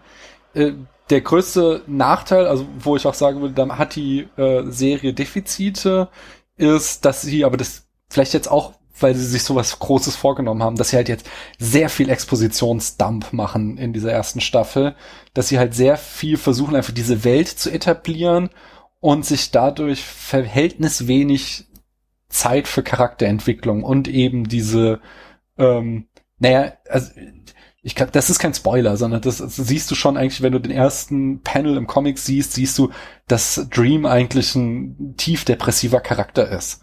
Und das kommt jetzt so in dieser ersten Staffel noch nicht so groß raus. Es gibt was auch äh, von, ich glaube, Fans des Comics immer als äh, die, die beste Geschichte überhaupt gewertet wird, ist hier auch die Folge The Sound of Her Wings, wo man eben ähm, äh, da sitzt er so crumpy auf einer Bank, wie seine Schwester Death ihm dann sagt und bemitleidet sich selbst und äh, äh, dann die ganze Folge ist eigentlich nur, dass er und Tod durch die Straßen laufen und ein Gespräch führen. Und äh, Tod ist halt einfach die beste Charakterin ever, so weil sie ist halt ein total lebensfroher, total gut gelaunter äh, äh Anthropomorphisierung ihres Prinzips und ähm, so halt das komplette Gegenteil von dem, was du halt irgendwie mit dem Sensemann äh, verbindest.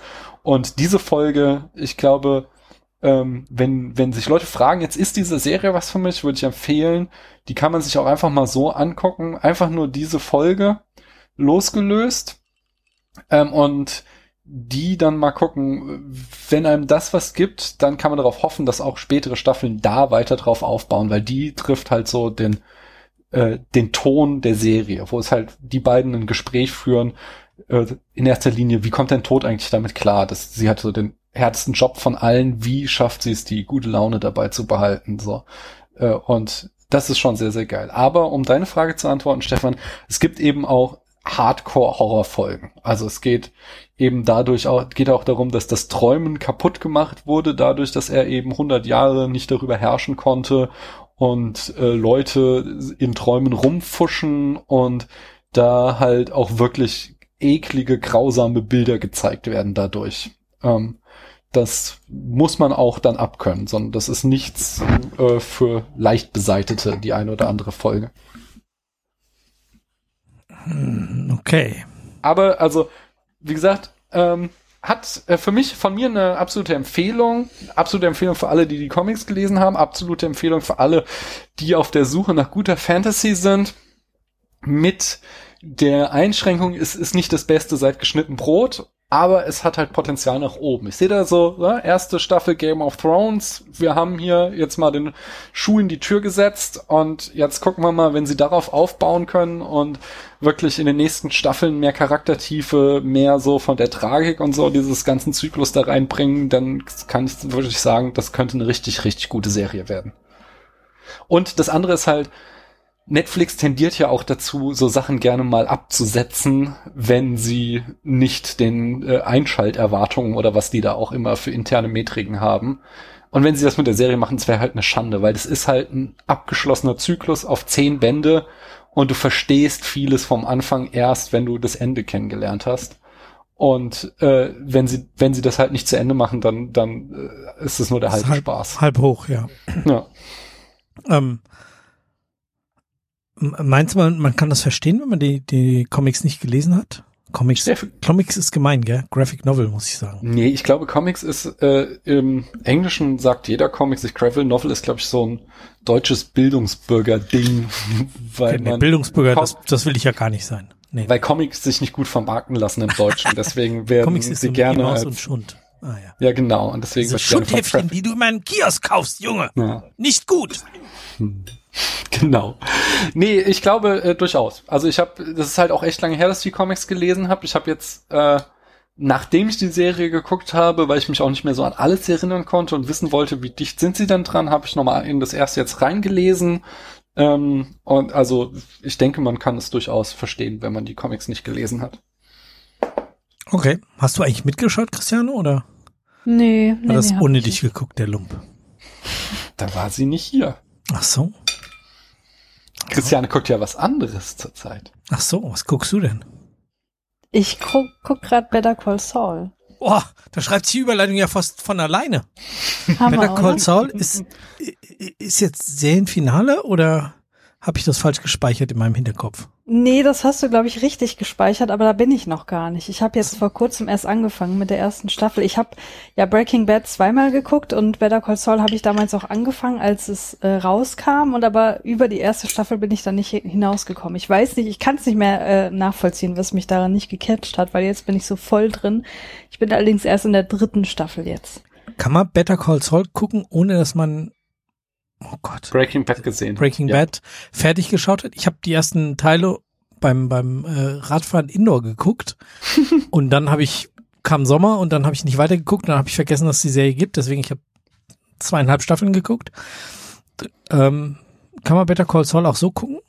Ich glaube, du kannst es auch so gucken, aber es wird dir mehr geben, wenn du Breaking Bad komplett kennst. Also ich glaube, die letzten Staffeln brauchst du nicht. Also die Charaktere, die in Better Call Saul vorkommen, die auch in Breaking Bad vorkommen, die kommen schon eher in den, ich weiß nicht mehr, wie viele Staffeln hat Breaking Bad? Fünf oder sechs? Hm, Fünf, glaube ich. Vielleicht in den ersten dreien auch vor. Ah, die habe ich ja gesehen, zum Glück. Ah, Ähm, also ich weiß nicht, wie, wie gesagt, ich bin ja erst bei der dritten. Das mag sein, dass sich das noch anders entwickelt, aber ich glaube, so rein vom Narrativ her kann man da auch sehr viel rausziehen, wenn man Breaking Bad nicht kennt oder nicht Hm. gut kennt. Ja. Ich würde es auch sagen. Weil so allein schon, weil es ein Genrewechsel ist. Also Breaking Bad ist ja Crime, äh, Tramedy, sag ich mal. Und hier sind wir eigentlich schon tief im Drama mit Comedy-Anteilen, oder?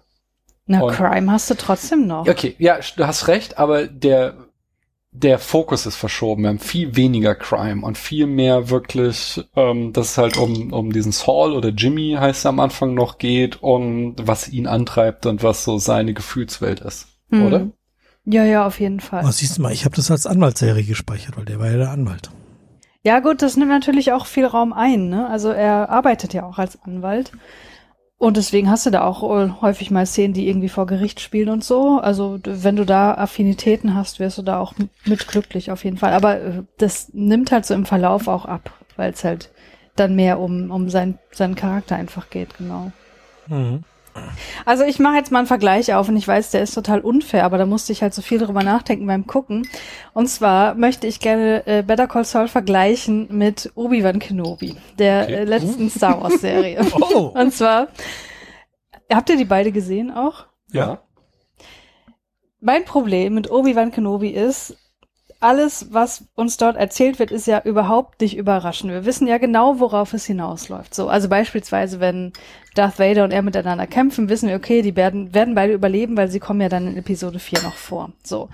Und ähm, insofern hatte ich bei den Kämpfen da nicht viel Spaß, weil es wurde, also ich hatte das Gefühl, es, die Serie schafft es nicht, darüber hinaus eine interessante Geschichte zu erzählen. Also man, ich habe mich zumindest nie gefragt, boah, wie konnte es dazu kommen?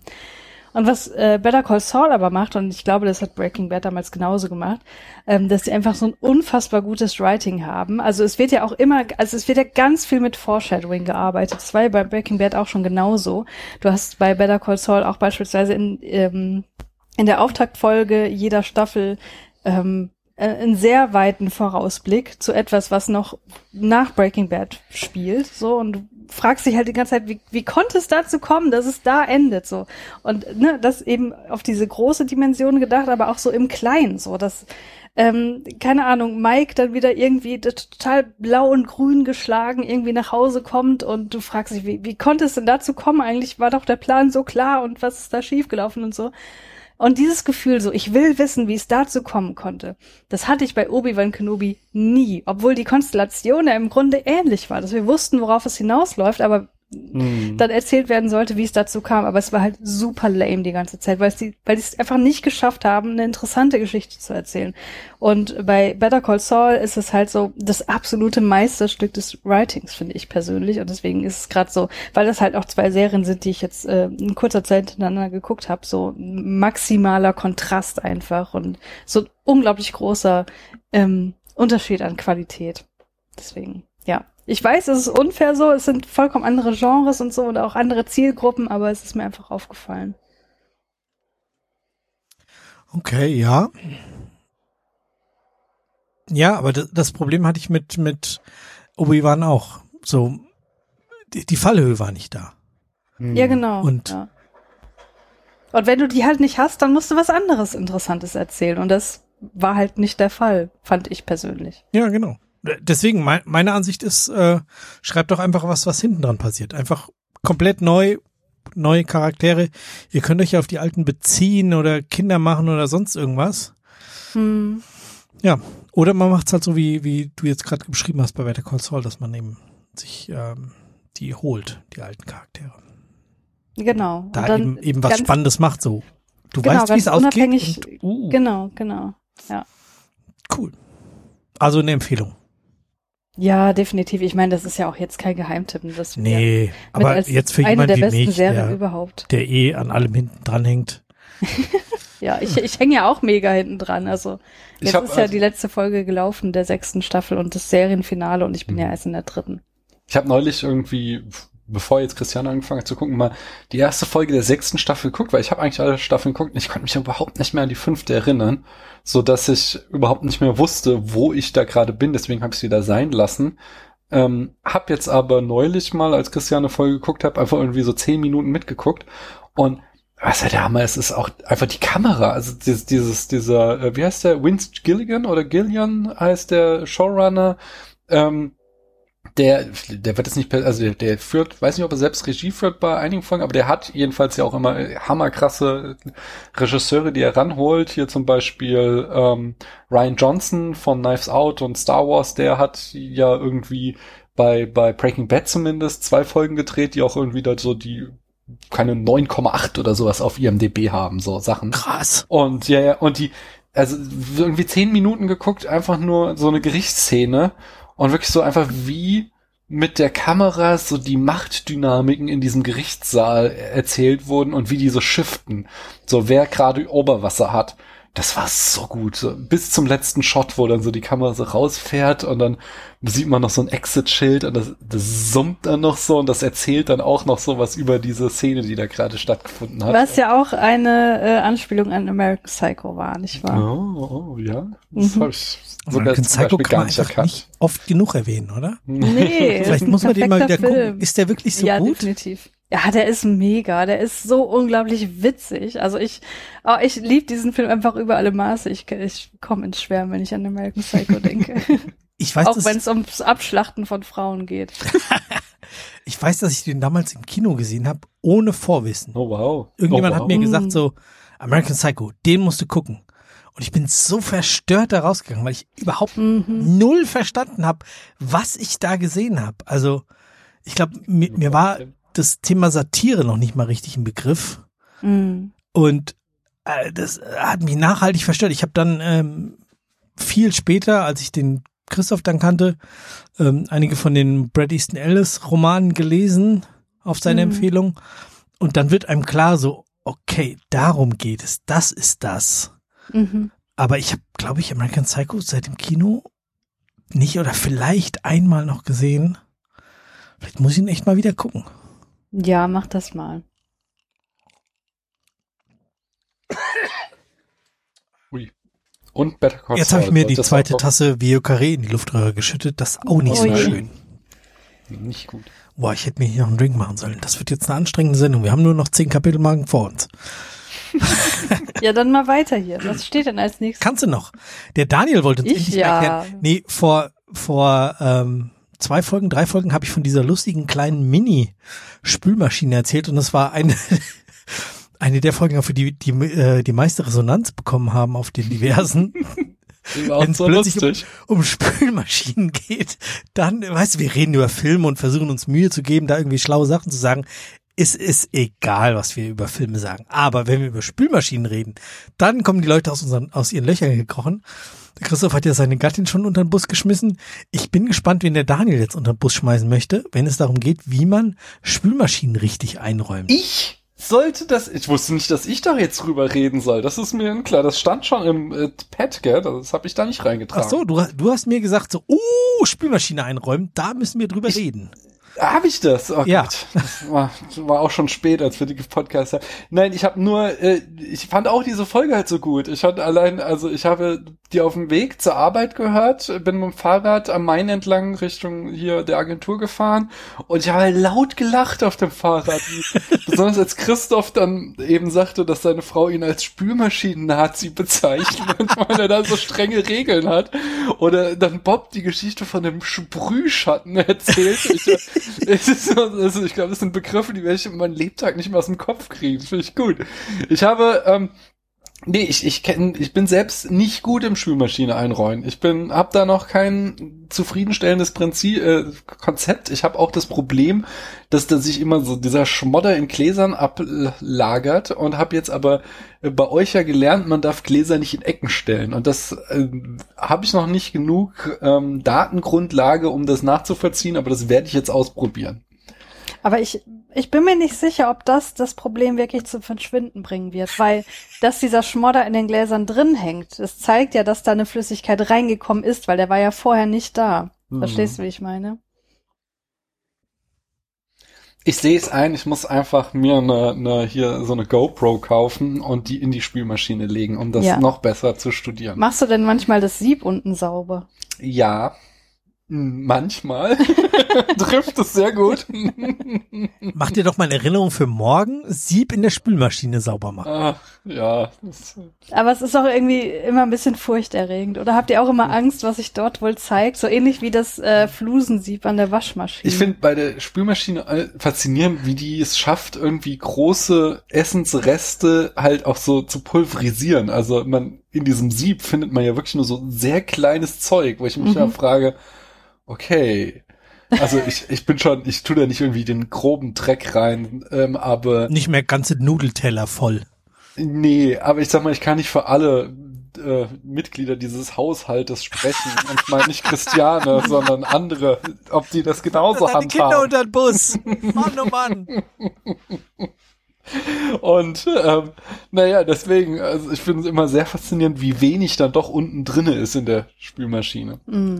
Und vor allen Dingen, wie schnell die wieder schmutzig ist. Ich habe irgendwann mal den Fehler gemacht, äh, äh, mir so eine Erinnerung zu machen, so, okay, du möchtest dieses Sieb da sauber machen und das soll irgendwie alle paar Wochen wieder auftauchen. Und das, das war nach zwei Wochen nur so war das wieder da, weil ich irgendwas Userfehler falsch eingestellt hatte. Mhm. Und es sah halt genauso aus wie beim Mal davor, wo es, ich möchte nicht sagen anderthalb Jahre, aber vielleicht einen etwas längeren Zeitraum nicht intensiv von mir zumindest gereinigt wurde. Deswegen, ich glaube, es ist einfach scheißegal. So, das sieht nach zwei Tagen wieder so aus. Und wir machen das halt sauber, damit wir uns gut fühlen. Aber ich glaube, es ist scheißegal. Ich habe mal eine, äh, oh, ich habe noch einen Spülmaschinentipp. Also ich habe mal einen ähm, im Rahmen meiner Arbeit äh, eine Waschmaschinenschulung gehabt. Äh, Was? Mehr Details kann ich da, weil ich nicht über meinen Arbeitgeber sprechen möchte, drüber nicht sagen. Aber das war ein Waschmaschinentrainer, der uns Waschmaschinen vorgestellt hat und wir halt einfach äh, von dem Dinge gelernt haben. Aber äh, da habe ich erfahren, eine Sache, die ich auch nicht mehr vergesse und die ich auch äh, seither sklavisch ähm, befolge, ist, man sollte auf gar keinen Fall Tabs verwenden, sondern man soll immer Pulver und Klarspüler verwenden, weil Warte, die Waschmaschine Klarspüler?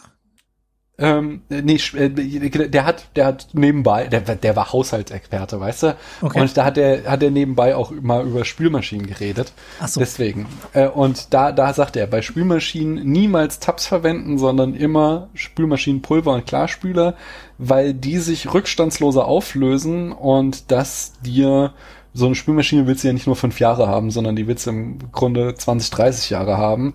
Und das wird dir äh, länger Freude bereiten, weil immer irgendwie von dem Tab am Ende irgendwo Schmodder hängen bleibt, der dir die Schläuche verstopft oder die Schläuche irgendwie äh, nach und nach zersetzt und so. Deswegen sagte er, äh, Leute, lasst die Finger von den Tabs, sie sind außerdem teurer, es ist einfach nur äh, ja Abzocke, sie, sie machen deine Spülmaschinen schneller kaputt, als wenn du Pulver und Spül, äh, Klarspüler nimmst. Daran halte ich mich jetzt immer.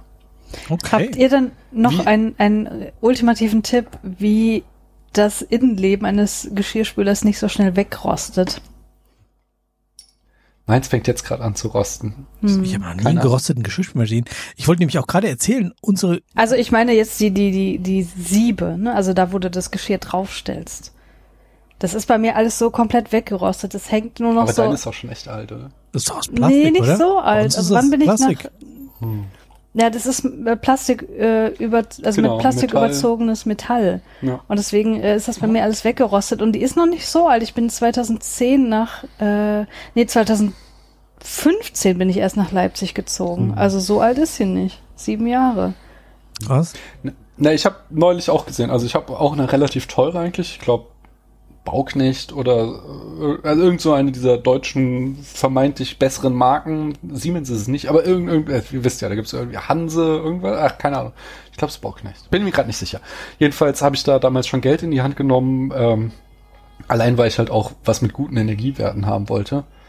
Äh, und da habe ich jetzt, jetzt heute oder gestern habe ich auch gesehen, dass da an einer Stelle schon bei diesen sieben der, Rast, äh, der Rost ansetzt. Hm. Okay, also bei uns noch nicht, aber gut, wir wohnen jetzt seit vier Jahren, bald vier Jahren hier, aber die Vorbesitzerin hat halt die Küche gekauft. Aber Hm. ich habe 2002 bin ich in eine WG gezogen und war ein halbes Jahr nach Einzug, weil es einfach kein Zustand mal war in der Küche, haben wir damals mit dem ewigen Mitbewohner, von dem ich auch das ein oder andere Mal in dieser Sendung schon erzählt habe, eine Geschirrspülmaschine gekauft äh, gekauft. Dann ist der Mitbewohner ausgezogen, das ist meine jetzige Frau, also damals noch Freundin eingezogen. Und dann sind wir nach Wiesbaden gezogen. Und bei diesem Umzug äh, hat der, der Robert, der auch hier in der Sendung ist, mitgeholfen und hat ähm, dann diese Spülmaschine abgegriffen, weil wir in Wiesbaden in der Wohnung eine Geschirrspülmaschine hatten. Und neulich hat er ein Foto gepostet, wie sein Sohn, der jetzt auch schon zwei ist, glaube ich, ja, auf der Spülmaschine, also auf diesem, auf dem runtergeklappten Deckel steht. Oha. Und ähm, so alle so, oh Gott, der, der, der, der das da, der, der, der, das geht kaputt. Nein, nein, nein, nein, nein. Er hat dann zugegeben, dass er gehofft hat, dass es kaputt geht. Es geht leider nicht kaputt. Diese Spülmaschine hält immer noch und die ist schon bald 20 Jahre alt. Ähm, ich weiß nicht, was der, was da los ist mit dem. Und wir haben in, also hier in Hofheim zumindest sehr hartes Wasser, also am Wasser liegt es zumindest nicht. Hm. Hm. Aber die Spülmaschine lebt noch. Also ich weiß nicht, vielleicht kommt ihr jetzt aus dem Urlaub zurück und sagt, ha, wir haben im Urlaub eine so super Spülmaschine gefunden.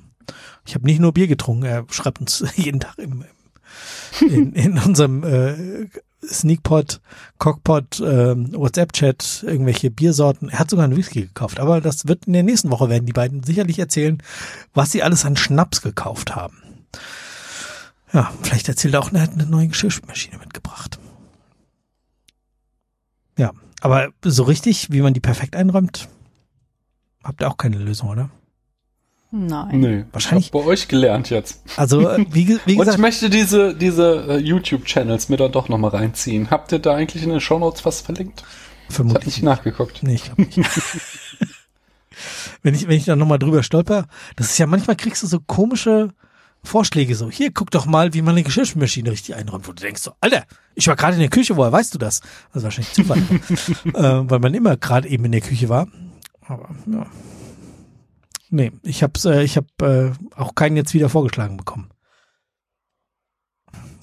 Ähm, wo wir gerade beim Thema Urlaub sind, ist nicht direkt so, aber du hast vorhin schon angedeutet, dass du in New York warst, Daniel. Es war das Gegenteil von Urlaub. Der, Du warst arbeiten in New York. genau. Der gleiche Arbeitgeber, der mich auch mal in eine Waschmaschinenschulung geschickt hat, hat mich mal nach New York geschickt und da habe ich, ähm, also ich, ich habe genau, ich habe ausgerechnet, wenn man von Tür zu Tür zählt, dann war ich fünf Tage weg. Wenn man vor Ort Zeit wertet, dann war ich aber nur vier Tage in New York. Von daher ähm, habe ich relativ wenig gesehen es, und hat halt auch echt ein echt vollgepacktes Programm. Also, Das war wirklich, Ja, wenn man arbeiten muss, da ist halt schon ja, leider viel Ja, ja, Tag weg. Ja, es war halt auch, es war noch so ungünstig, weißt du, dass wir unser, es hieß halt so, ja, man soll irgendwie vormittags anreisen und dann guckst du so, ja, pf, sämtliche Flüge von Deutschland kommen halt erst irgendwie frühestens mittags an in, in New York. Ja, Äh, dann haben wir so einen gebucht und dann standen wir halt einfach zwei Stunden in dieser Warteschlange äh, bei, bei der Einreise, bei dem, äh, bei dem Passkontrolle. fürchterlich. Das ist einfach der Hammer. Also ich, offensichtlich gab es da Problemfälle, weil mir hat ja im Vorfeld auch jede Angst davor gemacht, wie schlimm das ist. Im Endeffekt hat der Typ mich gefragt, äh, was machen Sie in Amerika? Ja, arbeiten, ich muss da und dahin. Äh, wo wohnen Sie? Ja, in dem und dem Hotel. Ja, hier Stempel, willkommen in Amerika. So und äh, das war so okay, das hat, ja- war jetzt ein bisschen underwhelming.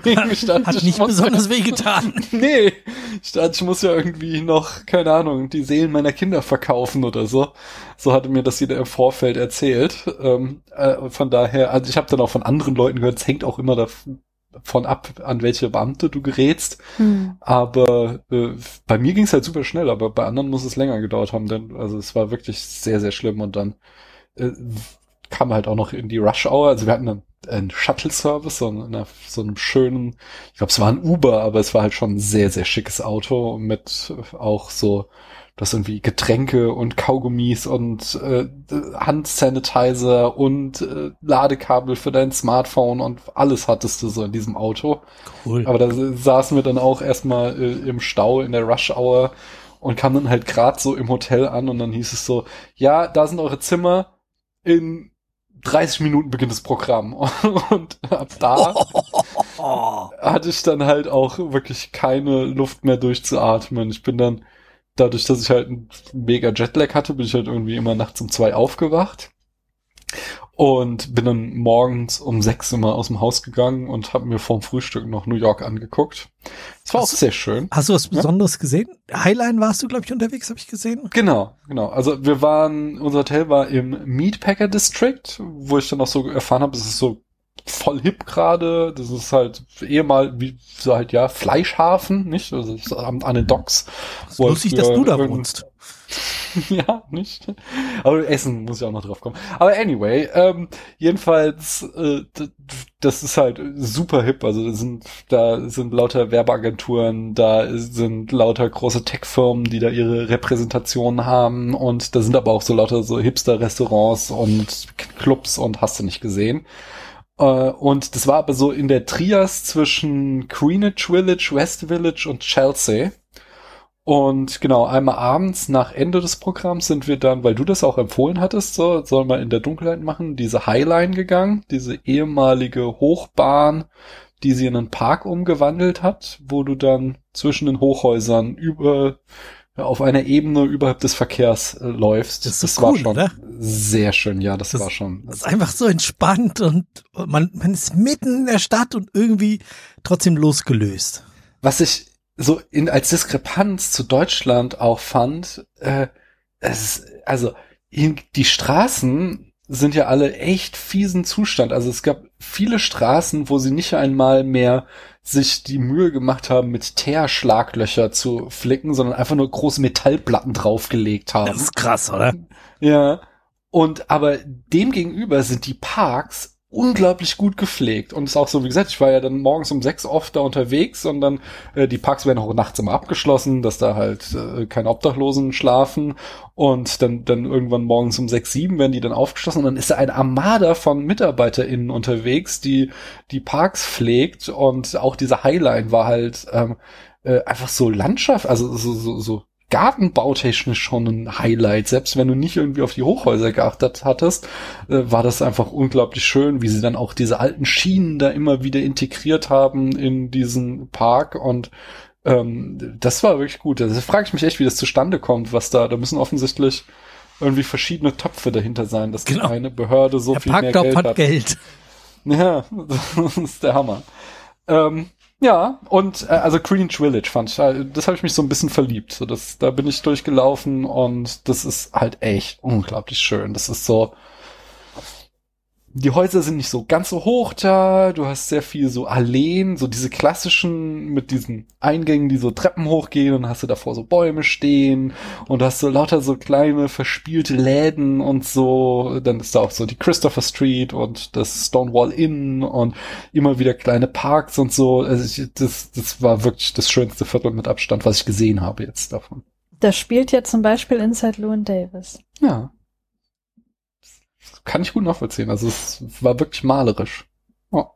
Greenwich Village ja. ist auf der Westseite, richtig? Genau, ich bin, ich, es ist, das ist halt auch, diese Stadt ist halt echt riesig. Ich habe es nicht mal bis zum Central Park geschafft in den fünf Tagen, weil wir waren halt nur Westside und ähm, halt, was ist das, Lower Manhattan, also Downtown. Genau. So, da hat sich alles abgespielt, wo wir uns bewegt haben in diesem Weiß Nicht, du warst, du warst wahrscheinlich irgendwie 14. Straße oder 15, äh, noch niedriger.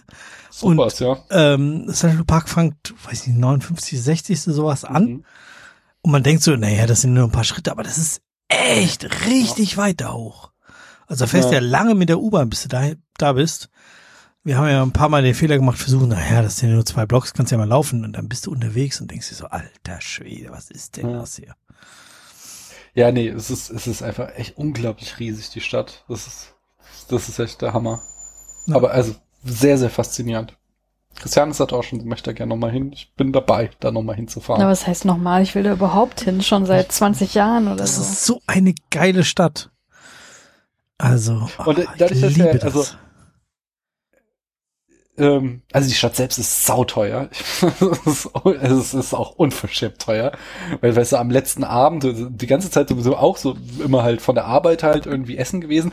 Auch immer gut essen, aber auch halt klassisch amerikanisch und da habe ich halt sehr gelitten, weil du findest sehr wenig ohne Fleisch. Eigentlich esse ich kein Große Fleisch, Menge an Fleisch und dann ein bisschen was rechts und links, genau. gell? Ja, genau. ja, aber also wir waren halt auch so bei bei so einem amerikanischen Italiener, wo wir halt auch irgendwie so ein sieben Gänge Menü serviert bekommen haben, aber so der erste der der Antipasti Gang wo Christiane auch in die Fotos gesehen hat und sich beömmelt hat, weil erstmal drüber halt so Baconscheiben lagen. und ich so an einer Seite mir dann so eine Aubergine rausgekratzt hat, dann auch festgestellt, so, ja, okay, sie ist süß, weil das ist auch so, sie machen irgendwie sehr, sehr viel mit Zucker einfach. Naja, ähm, dann äh, der zweite Gang, den konnte ich essen. Der war Brot mit Käse überbacken, aber da dachte ich mir, ich kann doch jetzt auch nicht in so ein schnieges Restaurant gehen und nur Brot mit Käse überbacken essen. Und dann kam der Salatgang und der war halt einfach wieder komplett der Salat mit Speckwürfeln übersät. Und dann habe ich gesagt, ja komm, fuck it, ey, esse ich halt Salat mit Speckwürfeln. Und hab's dann für den Abend sein lassen. So, und äh, anderen Abend hatten wir so, waren wir an so einem Pier am ähm, Hudson River und hatten so einen Umtrunk und so wurden die ganze Zeit Canapés gereicht und waren halt auch irgendwie so zehn verschiedene Sorte und ich glaube eine ohne Fleisch oder Fisch. Das war halt auch so, ja, das, das ist schwierig. Aber so, natürlich gibt's in New York jede Menge irgendwie so Hipster-Restaurants oder so, wo, wo du dann wieder äh, ja, fleischlos essen kannst. Am allerletzten Abend sind wir nämlich dann auch mal mit so einer kleinen Gruppe da weggegangen. Und äh, da habe ich dann einen Melonen-Feta-Salat gegessen, der unglaublich lecker war, aber für so eine Vorspeise habe ich, glaube ich, irgendwie ich weiß es nicht mehr, aber 20 Dollar mindestens gezahlt. Locker, also das, ist, das ist super das, das ist echt krass einfach, ne? Wir waren irgendwie frühstücken. Meine Frau hat Pancakes gegessen, ich habe Ex Benedict gegessen und wir haben wahrscheinlich jeder irgendwie einen Cappuccino oder Kaffee oder sowas getrunken und haben, glaube ich, 70 Dollar bezahlt. Das ist halt einfach. Okay. Das ist, das ist schon krass. Welcome Warst to New York. Schon häufiger? Warst du schon häufiger dort, Stefan? Ich war jetzt ich glaube sogar viermal da, ja. Wow, hm. cool. Ich war nach dem Abi mal da. Ich war, ich war vorm Abi mit meinen Eltern da. So diesen, mhm. so, ach, es wäre schön, wenn die Kinder noch mitfahren. Sagt mal, wir wollen nach äh, USA in Urlaub fahren. Habt ihr Lust, da mitzufahren? Oh, okay, ja, du, was mal dabei. da waren wir in New York. Genau, nach dem Abi waren wir da. Und dann war ich zum Marathon einmal da. Das habe ich zum 30. Mhm. Geburtstag gekriegt. Und jetzt mit meiner Frau noch einmal. Kennst du noch das Gefühl, als du zum ersten Mal da warst? Weil da, damit habe ich auch, äh, also darüber habe ich mit Daniel gesprochen. Ich war noch nicht in den USA, aber ich war in Kanada. Und ich weiß, es ist natürlich ein anderes Land und so, aber ich glaube, in gewisser Weise lässt sich das schon gut vergleichen. Ja. Weil als ich das äh, einmal da war, hatte ich das Gefühl, das ist hier irgendwie alles fake. So als wäre das, in, als wäre, als wäre ich gerade in einem Freizeitpark. So als wären die Fassaden nicht echt, als wäre das alles aus Pappmaché und als wir da auch in so einem äh, ja, Americano, Italiener waren, dachte ich auch so, die spielen hier auf italienische Küche, so, das ist alles irgendwie fake, so. Mhm. Und äh, hatte, weißt du, was ich meine? Kannst du das irgendwie nachvollziehen? Weil Daniel hatte das nicht, komischerweise. Ich hatte so genau das Gegenteil. Ich hatte schon, als wir auf dem Highway Richtung Innenstadt waren, dachte ich mir, boah, das kommt mir so bekannt alles vor, aber ich kenne es ja nur aus Filmen. Das ja. aber trotzdem so die ganzen Schilder, die waren natürlich auch so ein klassischer amerikanischer Schulbus direkt vor uns und so und äh, ja, von daher hatte ich genau das Gegenteil, dieses so, ich musste mich immer wieder erinnern, dass ich das wirklich nur aus dem, aus dem Fernsehen kenne. ja, mir, mir ging's andersrum. Ich war das erste Mal im Schüleraustausch in USA, in Atlanta, also süd, südlich von Atlanta, irgendwie drei Wochen Schüleraustausch in der zehnten hm. Klasse. Da hatte ich noch nicht, ich sag mal, nicht so extrem viel USA-Filmerfahrung, wie ich das äh, jetzt zum Beispiel habe. Hm. Ähm, das heißt, es war für mich alles neu und später, was ich dann alles in Filmen gesehen habe, hat mich immer an diese, an diesen Schüleraustausch erinnert. Mhm. Aber auch damals hat meine Familie oder meine Gastfamilie schon gesagt, so hier in, in Amerika ist es halt alles fake. Also das Haus, was sie, nee, das neue Auto, was sie gekauft hatten gerade, das hat so viel gekostet wie das erste, wie die erste Wohnung, die sie gekauft haben. Mhm. Mhm. Und in Amerika sei es ja so, wenn du mit dem Auto gegen Haus fährst, dann ist das Auto hin. Und wenn du in Deutschland mit dem Auto gegen das Haus fährst, ist das Auto hin. Nee, das Haus sei denn in Amerika. Du hast das eben äh, zweimal das gleiche gesagt. Ja, äh, Schatz, Schnaps, echt. also genau, in, in, Amerika ist es ist Haus hin und in Deutschland ist Auto hin. Mhm. Ja, und ähm, das war so dieses, es ist irgendwie alles fake. Mir geht's mittlerweile so, wenn ich, wenn ich in die USA reise oder nach New York, dass sich das irgendwie auch so, ja, ein bisschen wie Filmkulisse anfühlt. Ja, ja, ja, das Gefühl hatte ich auch, genau. Äh, aber ich glaube, das kommt eher daher, dass man einfach so viele ähm, Filme schon gesehen hat und einfach so mhm. viel New York oder auch Mittlerer Westen oder Kalifornien oder was auch immer oder vielleicht auch Kanada schon gesehen mhm. hat und dieses Gefühl hat, so, ja, okay, das ist ja Film. Das ist ja nicht echt. Mhm. Und ich glaube, das kommt irgendwie daher. Aber dann gibt es auch Situationen, irgendwie, die sich sehr echt anfühlen. In, Ja. In den USA. Und gerade in New York, ey, die Bar-Szene. Ich bin ja da cocktailmäßig ein bisschen interessiert. Das ist einfach so krass, was die da machen. Wobei, Hm. mittlerweile in Deutschland stehen die denen nicht mehr viel nach. Aber es ist ein fremdes Land, es ist woanders, es ist man ist im Urlaub und deswegen Hm. fühlt sich das, glaube ich, so besonders an. Würdest du wieder hinfahren, Daniel? Ja, ja, total. Also, wie gesagt, ich habe ja irgendwie einen Bruchteil von dem gesehen, was es zu sehen gibt. Ich würde total gerne da nochmal hin und mir noch, also auch New York finde ich einfach sehr, sehr faszinierend. Krasse Hätte ich Stadt, Bock oder? drauf. Ja. Ja. Sehr schön. Wo wir, wo wir gerade bei New York sind, das bringt uns ja fast eigentlich zum nächsten Thema, oder?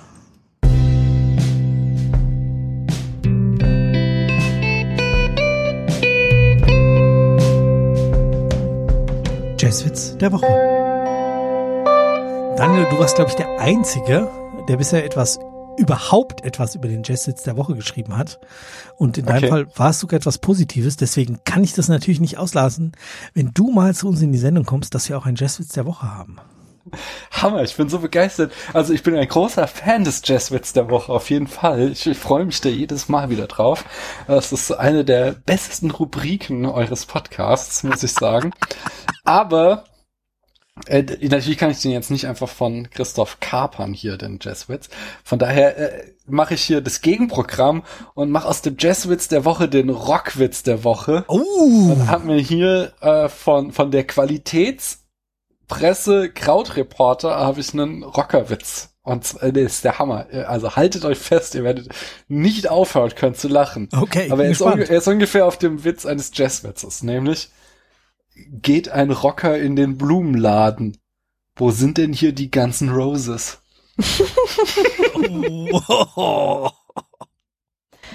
Okay. Ich, ich muss es besser betonen, wo sind hier die ganzen Roses? oh Mann. Sorry. Ähm, ja, das war er. Ich, ich stelle mir vor, wie, wie Daniel jetzt gerade auf dem Fahrrad sitzt, auf dem Weg in die Agentur und äh, diesen, dieses Stelle hört und dann anfängt laut zu lachen. Über sich seine eigenen selbst. Witze. Ja. Ich brauche noch mal einen Schluck Zuckersirup. Ach, jetzt, das war dir jetzt zu wenig. Ja. Okay. Ja, wollt ihr noch eine neue, Daniel, äh, möchtest du noch eine neue Runde Drinks machen? Äh, wir, Stopp. wir machen ja schon die ganze Zeit eine Runde Drinks, ne? Ach so. Also von daher. Das ist jetzt auch unser Eis, glaube ich, alle. Und ich, äh, ich brauche auch nichts mehr. Ich bin schon die ganze Zeit beim Wasser. Ne? Von daher. Ja, aber Christiane braucht noch was, oder? Ich hab noch. Christian rührt schon wieder mit dem Finger. Ah, sehr angenehm. Alles richtig gemacht. Aber wir können wegen mir die nächste Kapitelmarke überhickeln, weil es ja schon auch relativ lange und das mache ich dann einfach mal wann anders. Okay, das machen Was wir wäre so. das denn? Das wäre das Brown, Des Brown Design. Ach so. Das besprechen wir auch bei dir in der Sendung, weil da ist es ja aufgekommen. Äh, Ja. Jetzt sprechen wir über Roboter wie wir. Die Christiane, die Christiane, das ist auch so unhöflich. Christiane ähm, hat einen neuen Podcast gestartet und äh, da sprecht ihr über, jetzt fehlt's mir wieder alles, Roboter mindestens. Irgendeiner Ja. von euch poltert hier mit dem Mikro rum. Ja, Daniel muss mal auf Toilette gehen, was er mir gerade versucht hat, pantomimisch zu vermitteln. Sag das doch, Daniel, wir schneiden es auch nicht raus. so haben wir jetzt alle so, so ein Brummen im Ohr. Ja, genau. Ich habe einen neuen Podcast. Also was heißt ich? Ähm, das ist ein Podcast, den ich mit Kolleg, äh, nee, ich wollte gerade, ich wollte gerade äh, KollegInnen sagen, aber es sind eigentlich nur Kollegen äh, von der TU Chemnitz gestartet habe. Und zwar hast du schon mal von der Aktion eine Uni ein Buch gehört? Nee, leider nicht. Ich bin aber auch von Uni mittlerweile ein bisschen entfernt irgendwie. Ja, das macht nichts. Ich habe davon auch noch nicht gehört, be bevor mein Chef mich darauf aufmerksam Okay. gemacht hat. Und zwar ist es eine Aktion ähm, von verschiedenen Stiftungen, unter anderem auch mit dem Zeitverlag zusammen. Und die schreiben jedes Jahr, ich weiß gar nicht für wie viele Projekte, aber jeweils 10.000 Euro aus. Und ähm, man kann sich bewerben um diese 10.000 Euro, um damit verschiedene Aktionen zu einem Buch zu konzipieren. Also man bewirbt sich dort und sagt, hier, äh, also wir haben das gemacht als TU Chemnitz, wir haben hier das Buch ähm, Ich, der Roboter von Isaac Asimov. Und darum äh, ja, haben wir eben verschiedene Aktionen uns ausgedacht, zum Beispiel Lesungen und, und Kinoabend und, und an, unter anderem auch ein Podcast. Und den Podcast äh, produzieren wir jetzt gerade. Und da sind jetzt ähm, die ersten Bruchstücke rausgekommen, also die, die Nullnummer und die Besprechung der ersten Kurzgeschichte aus diesem Kurzgeschichtenband. Genau. Okay, für, für mich, der jetzt nicht Isaac Asimov komplett kennt, also eigentlich gar nicht, den Namen habe ich schon mal gehört. Ähm, mhm. Das ist ein, also ich, der Roboter, ist ein Band oder sind Kurzgeschichten von Isaac Asimov. Genau, das ist ein Kurzgeschichtenband und da geht's um äh, Susan Calvin heißt sie, glaube ich. Ähm, sie ist da die das das äh, verbindende Element, die diese kurze Geschichten verbindet. Sie ist äh, Robotpsychologin und äh, hat in dieser fiktiven Zukunft eben die das Zusammenleben mit Robotern erforscht und äh, genau es geht in jeder dieser Geschichten um eine besondere Art von Robotern. Ich glaube, es spielt im Jahr 2057 oder so. Ich habe es nicht mehr alles ganz drauf. Und genau, äh, wir besprechen halt in jeder Folge eine Kurzgeschichte und äh, mit unterschiedlichen GästInnen, also aus dem akademischen Raum, die sich irgendwie in irgendeiner Art und Weise mit Robotern, Robotern schon auseinandergesetzt haben. Äh, genau, und ich muss auch sagen, ich kenne äh, Isaac Asimov im Grunde überhaupt nicht. Das ist das erste Buch, was ich von ihm gelesen habe und äh, so wie ich mich kenne, wird es auch das letzte gewesen sein, weil ich bin nicht wirklich begeistert. Also äh, du kennst wahrscheinlich ähm, die Robotergesetze, das ist so das bekannteste, was aus diesem Buch rausgefallen ist. Ähm, ich, äh, iRobot ist auch ein Film, ähm, das mhm, auf diesen ja. Kurzgeschichten basiert. Den, den habe ich auch nicht, weiß ich gar nicht, ob ich den jemals gesehen habe. Aber ähm, ja, ich bin jetzt nicht der größte Fan, weil das Familienbild und das Frauenbild, was er zeichnet, ist halt sehr in seiner Zeit behaftet. Er hat das halt in den, ich glaube, 50ern geschrieben. Und äh, das, das kommt halt schon relativ deutlich raus. Also alles, was er rum, rund um die Roboter schreibt, ist mega faszinierend und auch sehr weitsichtig und hat auch teilweise noch Relevanz heutzutage, aber äh, das Ganze drumherum, da lese ich dann doch gerne mal drüber hinweg. Ja. Okay, würdest du gerne zu Roboterpsychologie, also du hast ja, oder du forschst zu Psychologie, richtig? ich bin Psychologin, genau. Genau. Ja. Ähm, Findest du das Thema an sich spannend? Also wenn jetzt Maschinen sowas wie Intelligenz haben können? Der Daniel hat uns mitgenommen auf die Toilette, oder? Klingt so. nee, ich habe versucht, die das Schmelzwasser aus dem Eiswürfelform in mein Glas zu gießen. Ah, okay. Also, ich persönlich finde ja die Frage, ob Roboter jemals einen oder Androiden, wie auch immer man das jetzt nennen möchte, ein, äh, ein Bewusstsein haben können, das unserem ähnlich ist, ist eine der faszinierendsten Fragen überhaupt. Und ich vertrete da den Standpunkt, dass es nicht möglich sein wird. Ähm, weswegen ich mich in den letzten Wochen auch sehr mit dem Thema Bewusstseinspsychologie befasst habe und neuropsychologische Antworten auf die Frage, was ist eigentlich unser Bewusstsein, wie kommt es zustande, wie entwickelt unser Gehirn das und kann man das eventuell in, äh, in, in künstlichen Netzwerken nachbilden und so weiter. Deswegen aus dem Standpunkt her äh, finde ich das einfach unfassbar faszinierend, aber das hat mit meiner Arbeit jetzt an der Uni überhaupt nichts zu tun. Okay. Ja, ich finde es auch super spannend, weil ich nicht den Eindruck habe, dass man das beweisen kann. Aber vielleicht Was genau auch, beweisen? Dass, dass, dass, dass es möglich eine, ist oder nicht? Ja, dass eine Maschine sowas wie ein Bewusstsein hat. Ach so, du meinst, dass äh, selbst wenn es das hat, kann man das nicht äh, zweifelsfrei nachweisen. Quasi. Ja, genau. Es kann, es kann ja sein, dass sie besteht den Turing-Test und ich kann nicht unterscheiden, ob es jetzt Mensch oder Maschine ist, aber pff, es ist halt ein einfacher Computer und ich mach Klick und der Strom ist weg und das Ding ist aus. Hm. Habe ich es dann getötet oder ich schalte es wieder an und es läuft an der Stelle weiter, wo es aufgehört hat. Vielleicht hat es nur geschlafen. Aber es ja, war ja aus, es lief kein Strom. Jetzt Fragen, die, die schon quasi an diesem Rattenschwanz relativ weit hinten angesiedelt sind. Ne? Also wer dann noch die Macht hat und ob man sozusagen ein Lebewesen, also ob äh, so ein Roboter dann einen, einen Status eines Lebewesens, eines menschlichen Wesens haben sollte oder nicht und inwiefern man diese Macht dann ausspielen kann oder soll. Aber die Frage, äh, ob man erkennen kann, ob jemand Bewusstsein hat oder nicht, das stellt sich ja auch schon auf menschlicher und tierischer Ebene, nicht wahr? Word. da würde ich ja schon wieder von der philosophischen Schiene rankommen und eben von äh, mit mit Gilbert Ryle und äh, Wittgenstein argumentieren, dass du dein Innenleben, was dir als äh, ja als als als privilegiert zugänglich erscheint, überhaupt erst in einem sozialen Kontext gelernt hast, dass du erst ein gesellschaftliches Wesen bist, was komplett äußerlich ist und dann erst äh, diese privaten Sprachspiele lernst. Von daher, ob dein ob ob das, was du wahrnimmst, was in dir vorgeht, auch wirklich alles so ist, ist viel unsicherer, als es uns erscheint. Das ist die, der Standpunkt der Philosophie dazu, von daher. Äh, Und ich finde ja auch total faszinierend, dass wir äh, Maschinen kein Bewusstsein zuschreiben müssen, um sie trotzdem als irgendwie menschenähnlich wahrzunehmen. Ne, also das kennt ihr vielleicht auch. Also das ist halt schon auf total basaler Ebene, dass ihr technische Geräte teilweise wie Menschen äh, ja, äh, wie sagt man? Du sprichst von dem Router, den ich vorhin beschimpft habe, als er unsere Aufnahme Beispiel, eine, ja. eine, eine, halbe Stunde verzögert hat. Ja, da fängt das ja schon an, nicht wahr? Oder dass äh, ne, Daniel und ich, wir benutzen ja beide auch äh, hier Fitnessuhren und so. Und dass man manchmal total genervt ist, weil die einen schon wieder sagt, hier, jetzt steh doch mal endlich auf. So, und man hat halt ähnliche Emotionen denen gegenüber, wie man menschlichen äh, Agenten hat. Das finde ich total faszinierend. Obwohl man natürlich rational weiß, dass äh, ich meinen Fitnesstracker anschreien kann, wie er will. Das, da wird keine Reaktion kommen. Und das ist bei ist anderen Geräten ja genauso. Oder ähm, wir haben im Sonderforschungsbereich auch verschiedene Roboter zur Verfügung, unter anderem Pepper. Habt ihr schon mal Pepper gesehen? Nein. Nein. Äh, könnt ihr mal googeln, Pepper-Roboter wie der Pfeffer.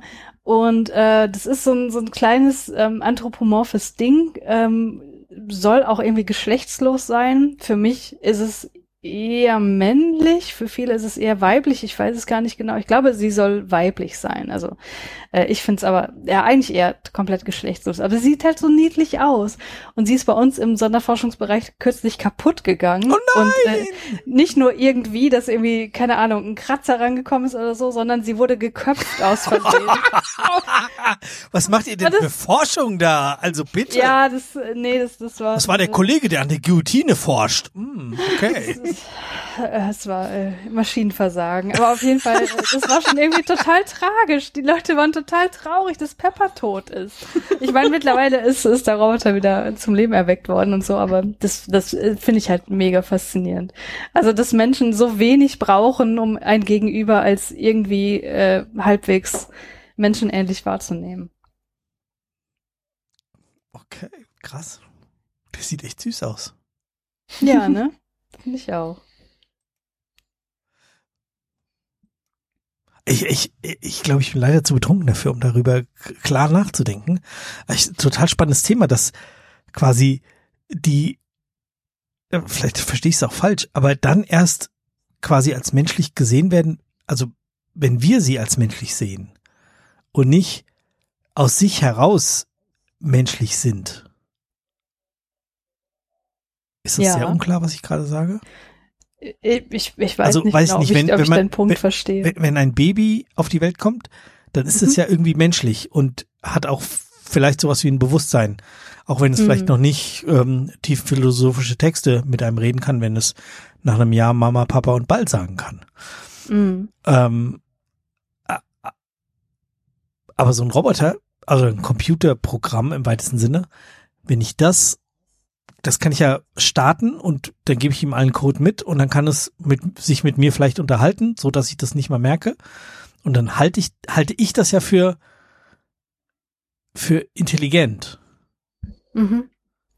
Und also manchmal, ne? Kommt natürlich darauf an, wie es sich verhält. Ja, genau. Oder, oder also ich manchmal denken wir auch so, ja, oh, scheiß auch Excel. Dumm. Ja, klar. dumm. Ja, aber, ja. aber, aber ich, ich schreibe ihm irgendwas zu.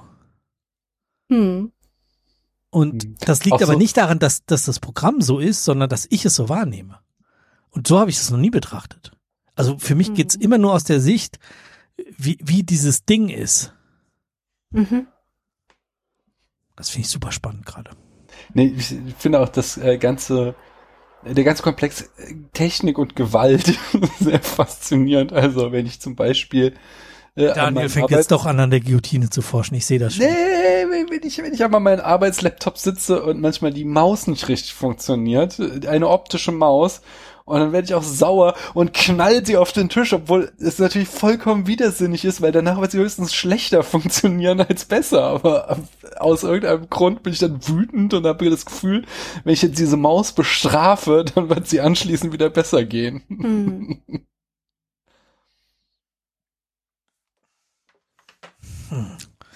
Sehr spannendes Thema. Besprecht ihr sowas auch bei euch im, oder redet ihr da mehr über die, über die Werke von, von Asimov? Nee, wir reden tatsächlich relativ abstrakt. Also Daniel, du hast ja auch die erste Folge so halb gehört zumindest. Bis ich eingeschlafen bin. Wir hangeln Was nicht an der Qualität des Podcasts, sondern an meinem Müdigkeitszustand lag. Wir hangeln uns irgendwie an der Geschichte entlang, um über die Themen zu sprechen, die da irgendwie eine Rolle spielen. Aber wir sind jetzt nicht irgendwie sklavisch, so dass wir, also wir machen keine Literaturanalyse. Wir sprechen über die Themen, die dort irgendwie vorkommen. Und in der ersten Folge hatten wir beispielsweise eine Philosophin und einen Sprechwissenschaftler dabei und da ging es darum, also weil es halt in der Geschichte halt auch vorkam, äh, ob sprechende und nicht sprechende Roboter, welche Unterschiede es da gibt, wie wir unterschiedlich auf die reagieren und welchen wir vielleicht mehr Bindungsverhalten gegenüber aufbringen und welchen eher nicht und ja, ob man Roboter als äh, Erziehungs, ähm, äh, wie sagt man, Erziehungsberechtigte einsetzen sollte oder nicht und solche Fragen halt. Aber ich glaube, es macht schon eher Sinn, wenn man die Geschichten kennt. Ich glaube, wenn nicht, dann kann man den Gesprächen auch nicht so gut folgen. Ich habe die erste Geschichte nicht gekannt, aber ihr habt ja am Anfang eine schöne Zusammenfassung gegeben, die dann zumindest äh, erklärt hat, also worum es geht und von daher, äh, was ich gehört habe, fand ich dann halt die Diskussion auch sehr gut nachvollziehbar, eben, dass der Fokus in der Geschichte gar nicht auf Intelligenz lag, sondern auf Emotionalität. Das hm. fand ich auch ein spannendes Thema einfach. Ja. Also die Geschichten bieten schon einiges und ich erkenne auch das Genie in Asimov, aber er ist halt so komplett in seiner Zeit verhaftet und das hm. finde ich verständlich, aber auch schade. Okay, ich ziehe für mich daraus, lieber nicht lesen, dafür euren Podcast hören. ja, wenn du mich fragst, ja. Ja, das ist ja, mein Gott, also wenn wenn irgendwie irgendjemand Sachen schreibt, die die einen doch nur ärgern, ist es vielleicht sinnvoller, anderen Leuten dazu, dabei zuzuhören, wie sie darüber reden und sich nicht dann ärgern zu lassen. Ja, genau. Genau, Roboter wie ihr, wie wir von mhm. der TU Chemnitz, richtig? Richtig, genau. Ist es bei euch so, wenn irgendjemand an der TU das Wort Podcast fallen lässt, dann geht bei dir das rote Telefon an oder? Ja, manchmal habe ich das Gefühl tatsächlich. Also unsere Uni war ja schon relativ früh dabei als das Thema Podcast, also relativ früh, ne? Also das hat ja eine Zeit gedauert, bis Unis auch irgendwie das Potenzial von Podcasts äh, für sich entdeckt haben und unsere Unis war da so eine der ersten, die ähm, auch einen Podcast dann hatte, was, also der, der besteht auch immer noch, der Tuxicast, da gibt's halt Gespräche mit ähm, Forschenden der TU Chemnitz und aus ganz unterschiedlichen Bereichen. Da war ich auch schon mal zu Gast, da hatte ich noch ein anderes Dissertationsthema, ist schon ewig lange her. Ähm, du hast dein ähm, Dissertationsthema gewechselt?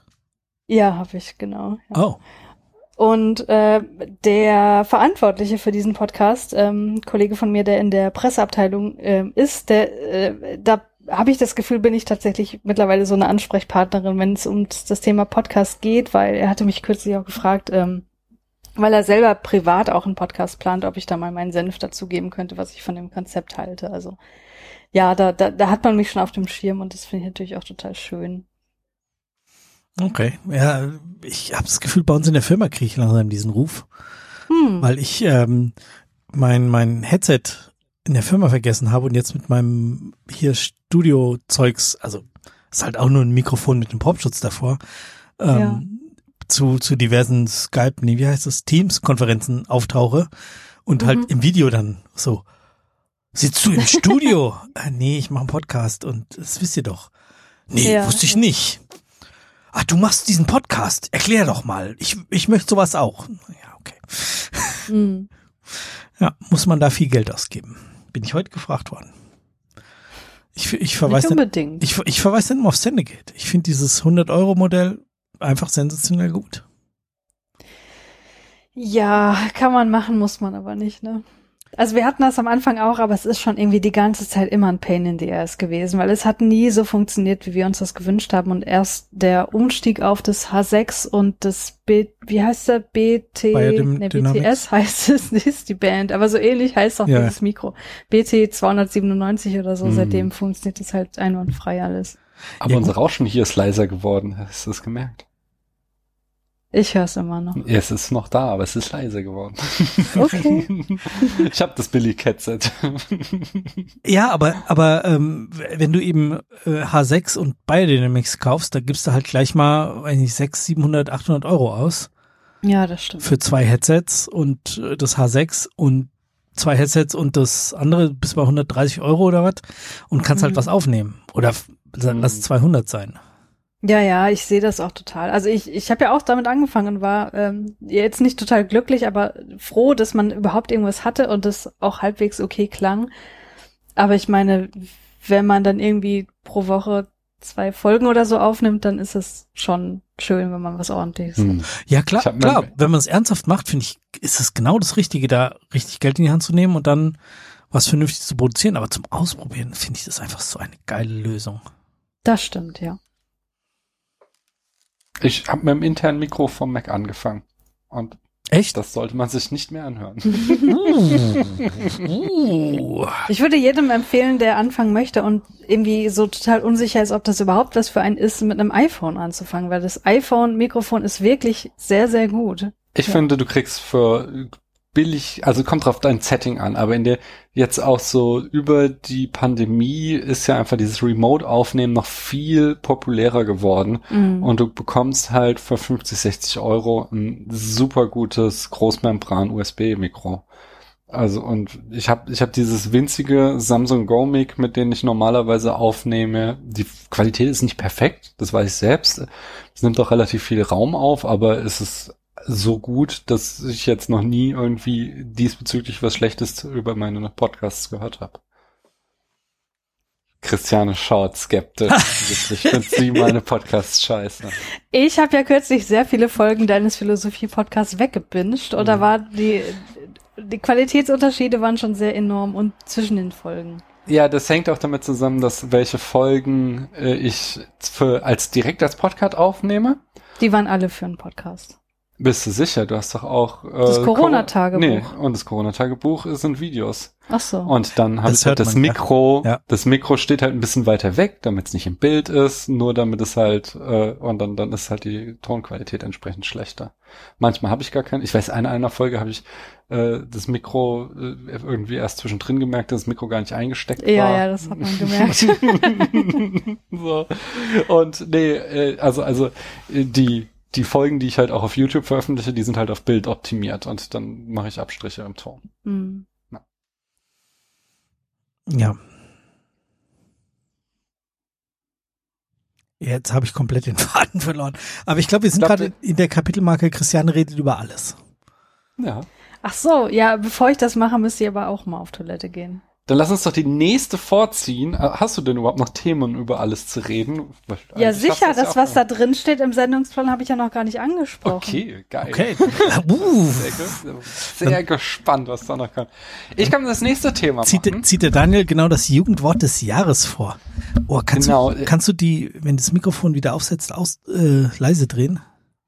Ich kann Christiane muten. Ich muss nur daran denken, sie dann wieder zu entmuten. Das merkt man dann schon, wenn sie redet und nichts ankommt. ähm, genau, ich spiele mal hier die, den, die, das war ja schon im letzten Jahr ein großer Lacher. Die Tagesschau hat wieder die äh, Jugendwörter vorgeschlagen. Das kann, das ist doch öffentlich-rechtlich, das ist doch von unseren Gebühren bezahlt, das dürfen wir doch einspielen, oder? Ich mache das hier mal so ganz billig oh, ich über weiß nicht. mein Mikro. Ich weiß nicht, Hast soll ich lieber, soll ich das lieber lassen? Ich fänd's schöner, wenn du es vorsingen würdest. Oh Gott, vorsingen. Nein, aber das Schöne ist ja, wenn hier die Tagesschausprecherin Susanne Daubner das in dieser super trockenen Art und Weise von sich gibt. Kann, kann, das machen wir. Das, das wird doch keiner jetzt beanstanden, oder? Das ist öffentlich-rechtlich. Ich will dir deinen Podcast nicht versauen. Dann lassen wir's. Ich habe da ein bisschen Angst immer. Na gut. Ähm, jedenfalls, die Jugendwörter des Jahres äh, sind raus. Ich habe sie auch hier auf einer anderen Webseite aufgelistet und ich wollte dich einfach fragen, ob du weißt, was sie bedeuten. Okay, dann mal los. Äh, Also ist die Wahl findet jetzt statt. Äh, Nummer eins, Gomme-Mode. Äh, Ich, ich habe jetzt in letzter Zeit ziemlich viele Videos zum Thema Sirups und äh, sowas herstellen gehört und Gom heißt irgendwie das, dieser klebrige, aber ich glaube nicht, dass das. Es hat nichts damit zu tun. Sehr gut. Gomme HD ist ein deutscher YouTuber und das ist ein Kofferwort aus Gomme und God Mode. Also es ist quasi ein, äh, ja, ein, ein Ausruf der Überlegenheit, wenn sich jemand im Gomme-Mode befindet, wenn ich das richtig verstanden habe. Mhm. Äh, Siu! Nicht See You. Das haben wir ja früher irgendwie 1998, als wir alle ICQ benutzt haben. Zusammen, äh, also, also es geht aufs, auch, kann ich schon verraten, auf das portugiesische Si zurück, aber es ist Siu! Irgendwas besonders cool, besonders fancy? Ähm, ja, ein freudiger Ausruf im Sinne von Jawohl und geht auf äh, Siu! Tor- Hatte ich recht. Genau, geht, es geht auf den Torjubel von Cristiano Ronaldo zurück, der wohl immer ein langgezogenes Sie ruft, wenn er sich freut. Also Im Sinne von Ja! Okay. Okay. Das klingt irgendwie nicht mehr so nach Jugendsprache. Smash!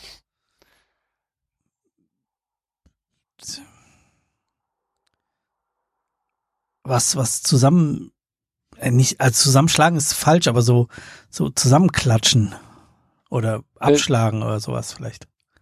Auf der Webseite, die ich hier habe, steht, dass es äh, ein Wort für Attraktivität ist. Jemand sieht Smash aus. Bin ich ja weit weg. Das, äh, das nächste Wort äh, kommt tatsächlich aktiv in diesem Haushalt vor. Mein großes Kind benutzt es, nämlich Sus.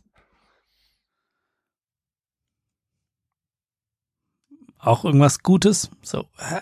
Nee, das Gegenteil. Äh, Dann etwas Schlechtes aus, vielleicht? ja, Das hatte ich wohl recht, Unrecht. das hast du gut erkannt. Äh, es leitet sich von Among Us her. Und zwar ist es, äh, steht es für eine Kurzform für suspicious.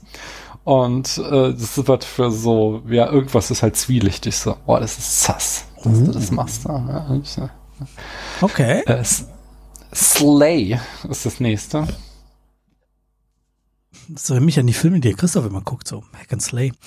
Äh, aber es hat wahrscheinlich auch nichts damit zu tun, was man als Doch, also es kommt schon daher, äh, von jemanden umbringen, ähm, aber was bedeutet das?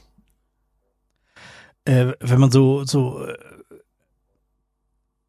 was man vor fünf Jahren wahrscheinlich als Mic Drop bezeichnet hat, so. Er sagt irgendwas und dann Slay, ich habe dich niedergemetzelt und äh, du kannst jetzt nichts mehr dazu sagen. Wenn du Ja. sehen würdest, was für Gestik ich dazu machen würde, würdest du mich auslachen. Zu Ich Recht. glaube, ich glaube, das hast du schon äh, richtig geslayed, den Ausdruck, denn hier steht, äh, wenn man besonders selbstbewusst agiert oder etwas Beeindruckendes geleistet hat. Okay. Oder wenn man umwerfend aussieht. Christiane sieht slay aus. Bin nicht zu hören, weil das leuchtet dort nicht. Doch, jetzt sehe ich es wieder. also, man Ja, hört leuchtet fantastisch. Stefan hat gebeten, dass wir beim Headset abziehen und uns muten. Ja, ja, ja, finde ich gut. Nein, also mein Beispiel war äh, Beyoncé Slate Tonight. Also Beyoncé, d- die Slate immer so. Versteht ihr, was ich, meine? verstehe. Was ist ein Wild? Ich meine, das ist ja, das ist ja schon nicht mehr Jugendwort, oder? Das haben wir doch schon als Jugendliche gesagt. Und sowas wie geil. Ja, Ja. krass, Wild heftig. besonders, Ja. Ja. Bodenlos. Ja, keine Ahnung, ist da eine Bedeutungsübertragung vor, äh, vorgenommen worden? Also bodenlos selbst ist ja schon eine Metapher, nicht? Ja, man fällt ins Bodenlose. Hm. Also hier steht für besonders schlecht oder eine besondere Gemeinheit. Mhm. Okay. Dann Macher ist auch ziemlich klar, denke ich, oder? Macher im Sinne von Macher, Ja. der etwas Da macht. steht auch hier nur jemand, der etwas in die Tat umsetzt. Ein, Wow. Der Dinge in die Tat, ohne lange zu diskutieren oder zu zögern. Das ist doch einfach ein normales Wort, kein So, Jugendwort. so wie. Christiane mit Podcasts umgeht. Ja, genau. Dann angeblich Digger, aber sorry, also Digger. Jo, Digga, ich das müssen wir, da müssen wir nicht drüber reden. Oder? Das habe ich tatsächlich schon als 16-Jähriger gesagt. Das kann nicht Jugendwort im Jahr 2022 sein. Aber Daniel, Geschichte wiederholt sich doch, dachte ich. nee, tut sie nicht. Einer der besten Freunde von meinem äh, Cousin, der zufällig auch Daniel heißt, der wird intern nur Digger genannt. Und dann heißt es auch immer, der Digger hat das und das gemacht und der Digger macht das und der Digger macht und alle wissen, wer der Digger ist. Klar. Das ist der Digger. Äh, eins habe ich noch und zwar Bre. Ist kurz Das vom ist von nicht die Bremen. Stadt im Auenland. Möglicherweise auch das. Äh, das ist irgendwie eine andere Version für Bro. Aber das habe ich noch nie gehört. Aber also Gender Weil neutral ist das für die Gen Bro. Genau, wollte ich gerade sagen, ja. kann sein. Mein Bray. Hm. Das waren die Meinst du, wir sollten das morgen mal auf der Arbeit probieren? Auf jeden Fall. Irgendwie also bei mir auf der Chef, Arbeit, Yo, Bre. Bei mir auf der Arbeit äh, käme das sehr gut an. Aber wir haben neulich eine Arbeitsanweisung bekommen, keine Jugendsprache zu benutzen, weil die so schnell veraltet. Hm. Was? Echt? Und ja, Als Arbeitsanweisung. Ja, ja. Ich bin ja im Social Media Management tätig und deswegen da Ach so. Wir, wir machen auch intern immer noch Witze von wegen, äh, das ist 1xy und ich glaube, das sagt man heute auch gar nicht mehr. Also statt ein, die 1 verwenden, so, nicht? Mhm. Das ist 1. Ach so. Oder E-Bims machen wir auch öfter noch. Ich glaube, das Oh. ist richtig alt. Also das schon- solltet ihr nicht mehr tun. Nein, nicht, nicht, das schreiben wir nicht so, so reden wir miteinander. in, in eurem internen Gerede, Slack oder So, was genau, redet man da ja. intern? Definitiv. Was heißt neulich hatten wir? Ach, da, das war, äh, da war so ein Werbespot äh, äh, von hier einem Kunden von uns, äh, der äh, und dann fragte jemand, äh, wer denn die Schauspielerin in diesem Werbespot ist und jemand anderes antwortete Millie Bobby Brown und ich schrieb nur so drunter, ich habe eine mittlere Gesichtsblindheit und sogar ich sehe, dass das Blödsinn ist. okay, es kommt nicht so lustig, wie wenn man dabei gewesen ist. Christiane. Ich hab's nicht verstanden, es tut mir leid. Es ist nicht so wichtig. Wollen wir zur nächsten Kapitelmarke springen? Ja, springen wir wieder zurück zu der Kapitelmarke, die wir uns äh, vorher vorgenommen haben. Christiane redet über Filme, Bücher, Lippenstift und Kaffeemühlen. Ja, was wollt ihr denn zuerst hören? Lippenstift. Also, ich muss mich mal beschweren. Oh, okay. Jetzt wollte ich Also- mal eine kurze Pause machen, aber Lippenstift interessiert mich dann doch sehr. Ich habe festgestellt, ich äh, konsumiere ja tatsächlich Make-up-YouTube-Videos relativ gerne. Und auf TikTok ist das ja auch ein Mega-Thema. Also wie schnell man auf TikTok irgendwie dann dazu kommt, hinterher Douglas.de anzuschmeißen und sich Produkte kaufen zu wollen, das ist furchtbar. Das auf jeden Fall habe ich festgestellt, Ich habe Ja. auch lange nicht mehr äh, TikTok geguckt. Aber ich habe neulich YouTube geguckt und dann habe ich mir auch äh, Gesichtscreme gekauft. Ja, Oh. schuldig. Okay, ja, Lippenstift, Entschuldigung. Jedenfalls habe ich einen Trend festgestellt und zwar Lippenstift, der nicht abfärbt. Das ist wahrscheinlich so der heilige Gral und es gibt gerade zwei Produkte, die total gehypt werden. Einmal, ich äh, ist jetzt äh, kein Product Placement, weil ich will das auch äh, gleich wieder ähm, durch den Kakao ziehen. Rouge Dior Forever, ein ein Lippenstift, der 45 Euro kostet, den ich mir gekauft habe, weil der bei TikTok dargestellt wurde als Lippenstift, der nicht abfärbt. Egal was man tut, egal wie viel man rumknutscht, man muss am Abend total viel Make-up-Entferner auf den Lippen knallen, damit es überhaupt wieder weggeht. Dachte ich, geil, das brauche ich. Und es gibt noch, äh, wusstet ihr, dass Rihanna eine Make-up-Firma hat? Äh, Das wusste sogar ich. Die ist damit Milliardärin geworden, da habe ich neulich gehört. Das finde ich krass. Ja, und die hat ein Produkt, äh, Fenty Beauty Lip Stain flüssiger Lippenstift. Äh, habe ich auch zu Hause. Es äh, kostet die Hälfte von dem, was Dior haben möchte. Und es ist eher so eine Art, wenn ihr euch das vorstellt, so eine Art Lipgloss. Man trägt sich das auf, lässt es so eine Minute drauf und dann trägt man das wieder ab und dann ist es, als wären die Lippen so leicht eingefärbt. Versteht ihr, was ich meine? Mhm. Totally. Und äh, das ist wirklich ein tolles Produkt, das finde ich super. Aber dann war ich so enttäuscht, weil dieser fucking Dior Lippenstift, ja. Da dieses, ihr müsst euch vorstellen, ich gucke so dieses äh, TikTok-Video und denk so, boah, ja, echt schöne Farbe und dann ist sie auch noch so begeistert und oh mein Gott, man kriegt diesen Lippenstift nicht mehr ab. Und das, das will man ja. Man will ja Lippenstift haben, der die ganze Zeit drauf bleibt, egal was man tut. Also da kann ja jeder erzählen, was er will, aber das ist das eigentliche Ziel. Und da dachte ich so, oh mein Gott, jetzt haben sie endlich das, den heiligen Gral gefunden, habe ich mir den bestellt. und drauf gemacht und es hat bei mir nicht mal fünf Minuten gehalten. Ich war so enttäuscht und ich, äh, ich finde es wirklich ein Skandal, äh, weil, also ich meine, was kann denn dahinter stehen, dass die Frau bezahlt wurde von Dior, um das zu sagen? Natürlich ist das relativ naheliegend, aber ich hoffe, du bist gleich auf Social Media gegangen, hast dich beschwert. Nein, wo soll ich das denn loswerden? eintrocknen müssen oder so? Auf Twitter. Der, der, ich habe schon eintrocknen lassen. Also das, das habe ich schon äh, befolgt, so wie die äh, Anweisung das auch äh, mir nahegelegt hat. Aber selbst dann. Ich habe noch einen zweiten Verdacht ja. äh, oder ich habe einen Verdacht äh, und zwar wahrscheinlich war das Video nur verkürzt und äh, wollte sagen, dieser Lippenstift geht von Kaffeetassen nie wieder ab. Denn bei uns in der Agentur ist irgendjemand auf dem Stockwerk, die so krassen Lippenstift hat, dass die unsere Spülmaschine nicht mit klarkommt. Je, mein morgendliches Ritual, wenn ich da bin, besteht daraus, sämtliche Kaffeetassen mir anzugucken, bis ich eine finde, wo kein Lippenstift dran ist. Hm. Und deswegen hattet ihr diese Schulung zum richtigen Einräumen von der, von der Spülmaschine. Es war eine Waschmaschinenschulung. Ach so. Es war nur mit, mit, ja, mit Smalltalk über Spülmaschinen. Also jedenfalls, wenn man mich fragt nach meinem Rat, ich würde sagen, kauft euch keinen Lippenstift für 45 Euro. Kauft euch vielleicht so ein, ähm, ach Gott, ich weiß nicht mehr, wie die heißen, die matten Lippenstifte von NYX, die gibt's in der Drogerie, die kosten 10 Euro und die sind genauso gut. So. Aber hm. du solltest trotzdem, kann ich dir nochmal sagen, äh, auf Social Media gehen und dich beschweren. Da. Aber bei wem denn? At Dior auf Twitter. Ach, nein. Hallo, at Dior, ich habe 45 Euro für einen Lippenstift ausgegeben, weil es hieß, der färbt nicht ab und jetzt fünf Minuten seht mich an und dann machst du so das ganze Gesicht voll Lippenstift und dann Keine Beschwerde, du dich doch schnell, einfach. Ganz schnell kriegst du dann da eine Entschädigung. Mhm. Na, wir können ja noch mal einen Kuss Mein professioneller Rat ist das an dich. Okay. Ist das, oder darfst, vielleicht darfst du das gar nicht sagen, dann antworte bitte nicht. Äh, wenn, wenn ich mich bei so einem, also wenn ich irgendwas kaufe und damit nicht zufrieden bin und dann irgendwie auf Twitter die anpöbel und da irgendwie eine vernünftige Agentur dahinter steckt, habe ich dann Chancen, dass, dass da irgendwas passiert oder ist die Wahrscheinlichkeit eher so, oh, tun's leid, ey, voll, voll blöd und äh, nächstes Mal ist alles gut?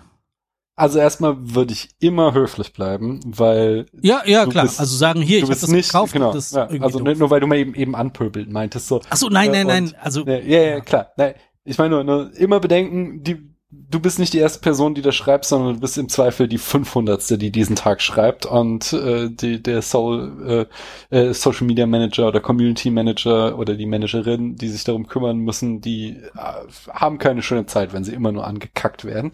Aber tendenziell, wenn ich Produktbeschwerden habe, mache ich das auf Social Media, weil äh, ich weiß es nicht, also ich möchte jetzt für niemanden sprechen, ich glaube, kann man auch nicht so allgemein sagen, aber du hast halt ein gewisses Druckmittel, wenn du Beschwerden so öffentlich vorträgst, als wenn du es äh, in einem, sagen wir mal, in irgendeinem Chat machst.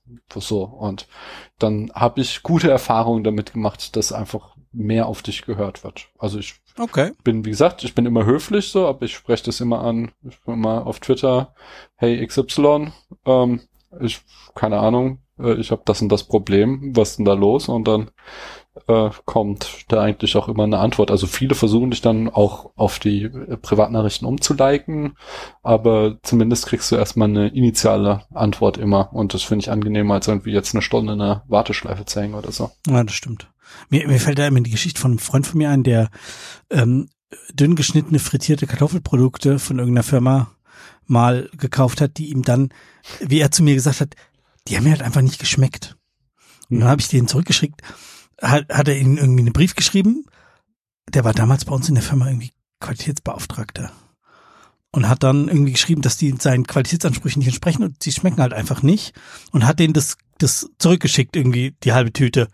Und hat ein Riesenpaket von denen gekriegt. Ich finde, das ist, da, das ist so in meinem Hinterkopf.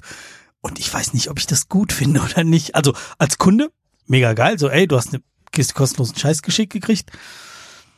Aber hm.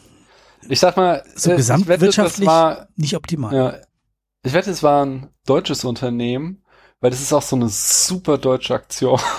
Das, dass ich arbeite äh, für ein nicht deutsches Unternehmen und ich lese oft so von so sehr auch Jugendwort äh, sehr großen Almans lese ich so ich habe meine Beschwerde sogar per Einschreiben dahin geschickt und keine keine Rückmeldung bekommen so weil und das ist da tatsächlich das ist keine Ahnung es ist ein Riesenunternehmen und wenn da irgendwas unten am Empfang per Anschreiben angekommen dann wird da nicht drauf reagiert sondern dann sollen die Kunden schon so den dafür vorgesehenen Serviceweg, Servicekanal einschlagen. Zum Beispiel sich auf Social Media beschweren. Dann gibt es da entsprechende Mitarbeiter, die sich drum kümmern. Und, aber das ist, glaube ich, so sehr tief in den deutschen Genen. Ich schreibe da jetzt einen Brief hin und, und dann passiert das.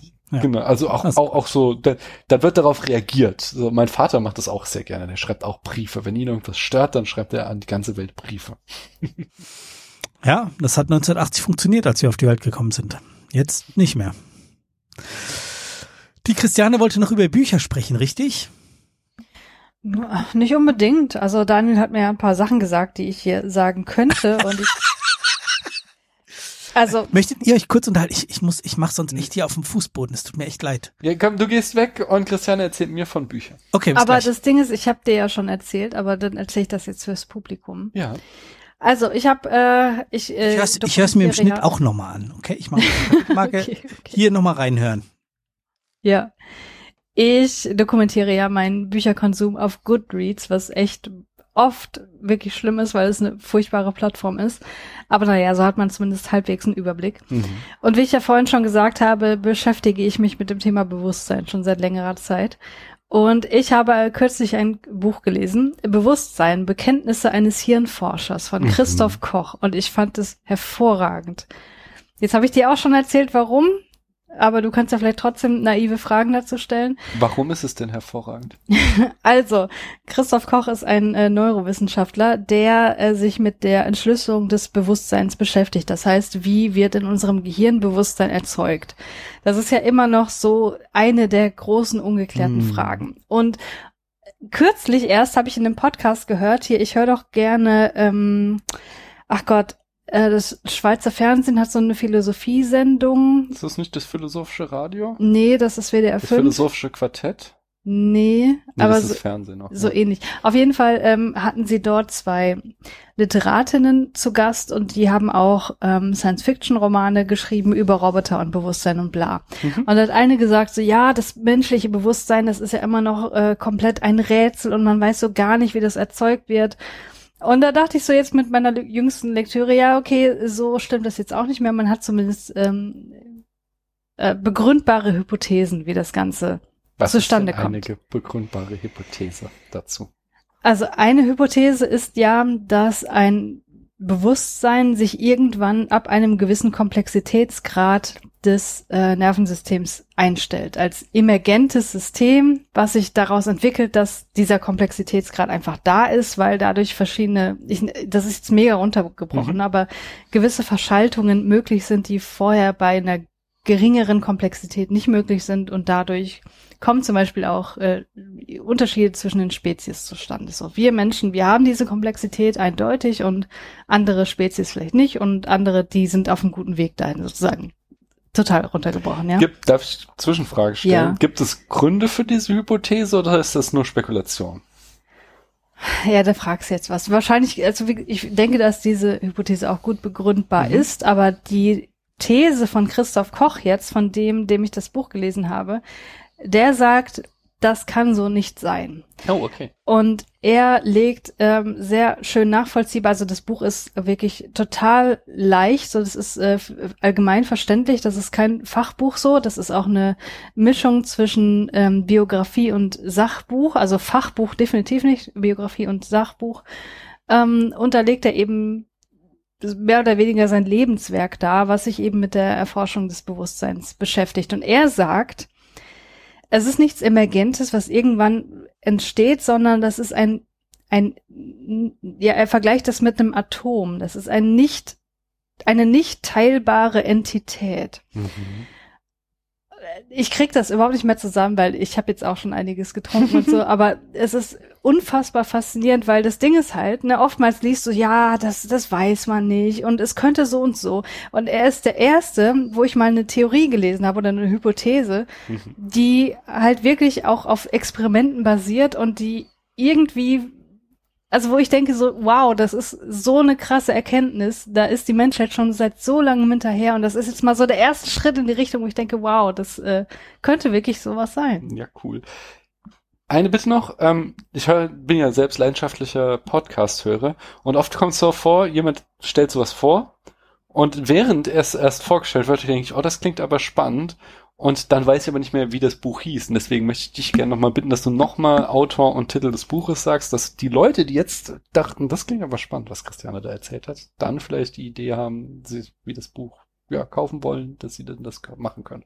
Christoph Koch mit F, also Christoph mit F, Mhm. äh, Be Bewusstsein, Bekenntnisse eines Hirnforschers. Und er hat schon einige ähm, populärwissenschaftliche Bücher geschrieben und das ist halt, wie gesagt, äh, seine, seine Memoiren mit seiner Forschung verbunden.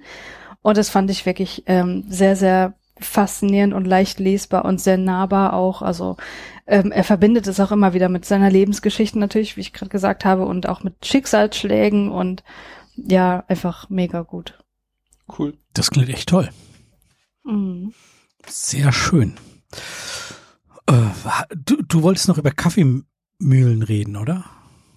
Oder Ja, Oh, Daniel, wollte hat ja das. gesagt, in diesem Podcast wird oft über technische Errungenschaften hier oder äh, wie sagt man nicht Errungenschaften, sondern Anschaffung. Anschaffung. Technik-Gadgets. Unnützes Zeug, was dann die Gefahr besteht, dass andere Leute das auch kaufen müssen. Genau. Und ich habe äh, überlegt, was ist denn das Letzte, was ich mir irgendwie angeschafft habe in der Richtung? Und äh, das ist ein Kaffeebohnen, sehr kleinerer oder auch Kaffeemühle genannt, von Bodum. Ich bin ja in meinem äh, Kaffeekonsum aufgestiegen von einer Senseo. Also ich habe angefangen mit einer ganz normalen Filterkaffeemaschine und ähm, ich war aber immer die Einzige, die Kaffee getrunken hat, deswegen hat sich das nie gelohnt. Und dann habe ich mir irgendwann eine Senseo angeschafft, weil ich dachte, ja gut, das ist praktisch, da kannst du halt mal eine Tasse Kaffee so machen. Aber das Problem ist halt, dass es total scheiße schmeckt. So.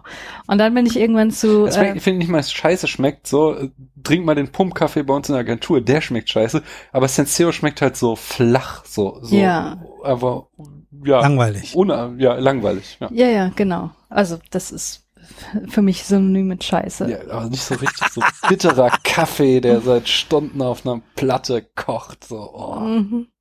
Naja, auf jeden Fall bin ich jetzt bei einer French Press angelangt und ähm, die brauchen ja einen gewissen Mahlgrad, die Bohnen für diese French Press. Und ähm, ich hatte halt lange Zeit keine, keine äh, Kaffeemühle und habe mir das immer in gewissen Online-Shops dann gekauft, wo ich wusste, okay, die stellen diesen Mahlgrad her, aber das ist halt total teuer, also wesentlich teurer, als wenn man die Bohnen einfach kauft und das selber äh, malt. Mhm. Und deswegen habe ich mir dann irgendwann eine Kaffeemühle, eine elektrische Kaffeemühle angeschafft, wo Daniel sofort intervenieren wollte und gesagt hat, aber die sind doch so laut und ich will morgens nicht diesen Krach haben, wie kannst du das nur und bla.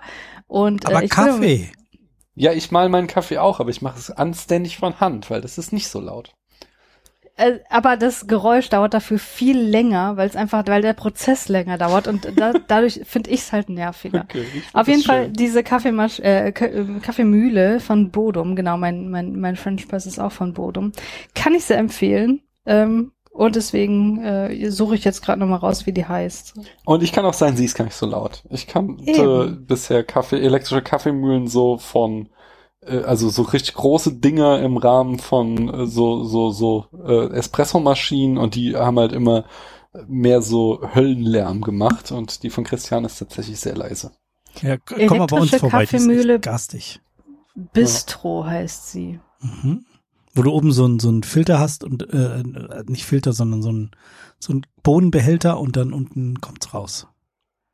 Nee, nee, nee. Das bleibt oben drin, gell? Das bleibt oben drin. Du packst oben nur die Kaffeebohnen Ach, die rein kleinste. und dann drückst du auf den Schalter und dann äh, nimmst du es oben wieder raus. Bistro gibt's irgendwie gibt's irgendwie von 25 bis äh, 150 Euro.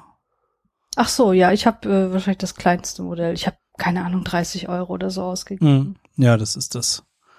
Das kleine. Ah, ja, okay. Hm. Aber also wenn mir morgens jemand anbieten würde, Kaffee zu machen, da kann der in der Küche so viel Lärm machen, wie es will. Oder wie er will. Nee. Also normalerweise Kaffee. bin ich ja, Daniel, ja, normalerweise bin ich ja die Person, die Kaffee macht. Und das mache ich halt normalerweise morgens um sechs will ich einen Kaffee trinken, bevor ich Schulbrote schmieren muss. Und ich will halt einen Kaffee trinken, damit ich wach werde. Und ich will nicht wach werden durch. Aber ich meine, du hast ja sowieso Podcasts dabei. Es wird ja dadurch sogar noch abgeschwächt. Ja, aber dann ist doch dieses. Ja, und ich lieg dann im Bett und höre dann fünf Minuten lang dieses scheiß Geräusch. Perspektivenübernahme, du kannst doch Daniel. Podcast hören an der Ja, dann Stelle. sagst du, ja, bleib noch schlafen. Ich mache jetzt erstmal Kaffee und so. Äh, Wie soll ich denn dann noch schlafen? da fange ich ja nicht an, Podcasts zu hören. Das heißt, ich soll mir jetzt auch so eine Bodum kaufen. Nein, aber du musst mit meiner Kritik leben. hast, Daniel, hast du nicht eine Terrasse? Einen Balkon hätte ich ja. Ja. da könntest du ja dann rausgehen auf den Balkon, Tür hinter dir schließen, draußen in Da, Ruhe. dann wäre ja noch näher an mir dran. Ja, aber das ist vielleicht dichter. Also, wenn die Tür zu ist. Aber wenn die Tür zu ist? Ich kann ja einfach zwei Türen schließen. Oder du könntest ins, Oder in, in eines der Kinderzimmer gehen? Ah. Also die Küchentür morgens schließen, das wäre vielleicht schon mal ein Anfang. Müssen wir das du jetzt ja auch, eigentlich im Sneakbot Du räumst ja auch besprechen? morgens um sechs die Spülmaschine aus. Das kriege ich auch alles mit. Die auch noch falsch eingeräumt war. ja, genau. Ich fühle mich hier ein bisschen gedisst, muss ich sagen. Wobei ich ganz ehrlich sage, ich achte nicht immer auf den Sprühschatten. Sprühschatten ist schon ein schönes Wort, doch, ja. Es gibt Ja, auch so einen, einen von diesen Kaffee-Nerd-Menschen. Einen?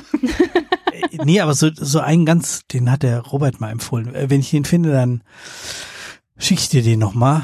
Der, nee, ist ja, in einer der vorletzten Folgen hat er sich auch mal mit dem Thema ähm, French Press beschäftigt und was man da, wie man da richtig malen könnte und so. Also ich habe eine Espressomaschine, möchte ich sagen. Und ich male da meinen Kaffee selbst. Äh, Sie Siebträger, oder? Ja. Okay, ja. Ich auch. Und einer von euch, die Christiane, Christiane, du hattest doch schon mal unseren Espresso getrunken, oder? Ja. Als es dann plötzlich. Cappuccino hast du mir gemacht. Oh ja, siehst du. Immerhin, ja gut, War aber da gut. wart ihr draußen und ich war drin und da habt ihr das nicht gehört, aber die Kinder oben sind auch nicht wach geworden. Hm. Immerhin. So, ähm, Christian, hast du noch Themen? Ich habe immer Themen, aber hast vielleicht wollen wir das auch zum Ende bringen. Vielleicht hier. wollen wir auch mal ins Bett irgendwann. Wir haben nur noch vier Kapitelmarken. Könnt ihr noch? Ja, komm, hau raus. Okay, Statt Daniel, lange du hast- zu reden. Du hast auf dem äh, auf meine A Anforderung mir Switch-Spiele, als ich mir damals im Dezember eine Switch gekauft habe, ähm, hast du mir ein Spiel empfohlen und zwar das neue Zelda. Ich hab, muss zugeben, ich habe es immer noch nicht gekauft.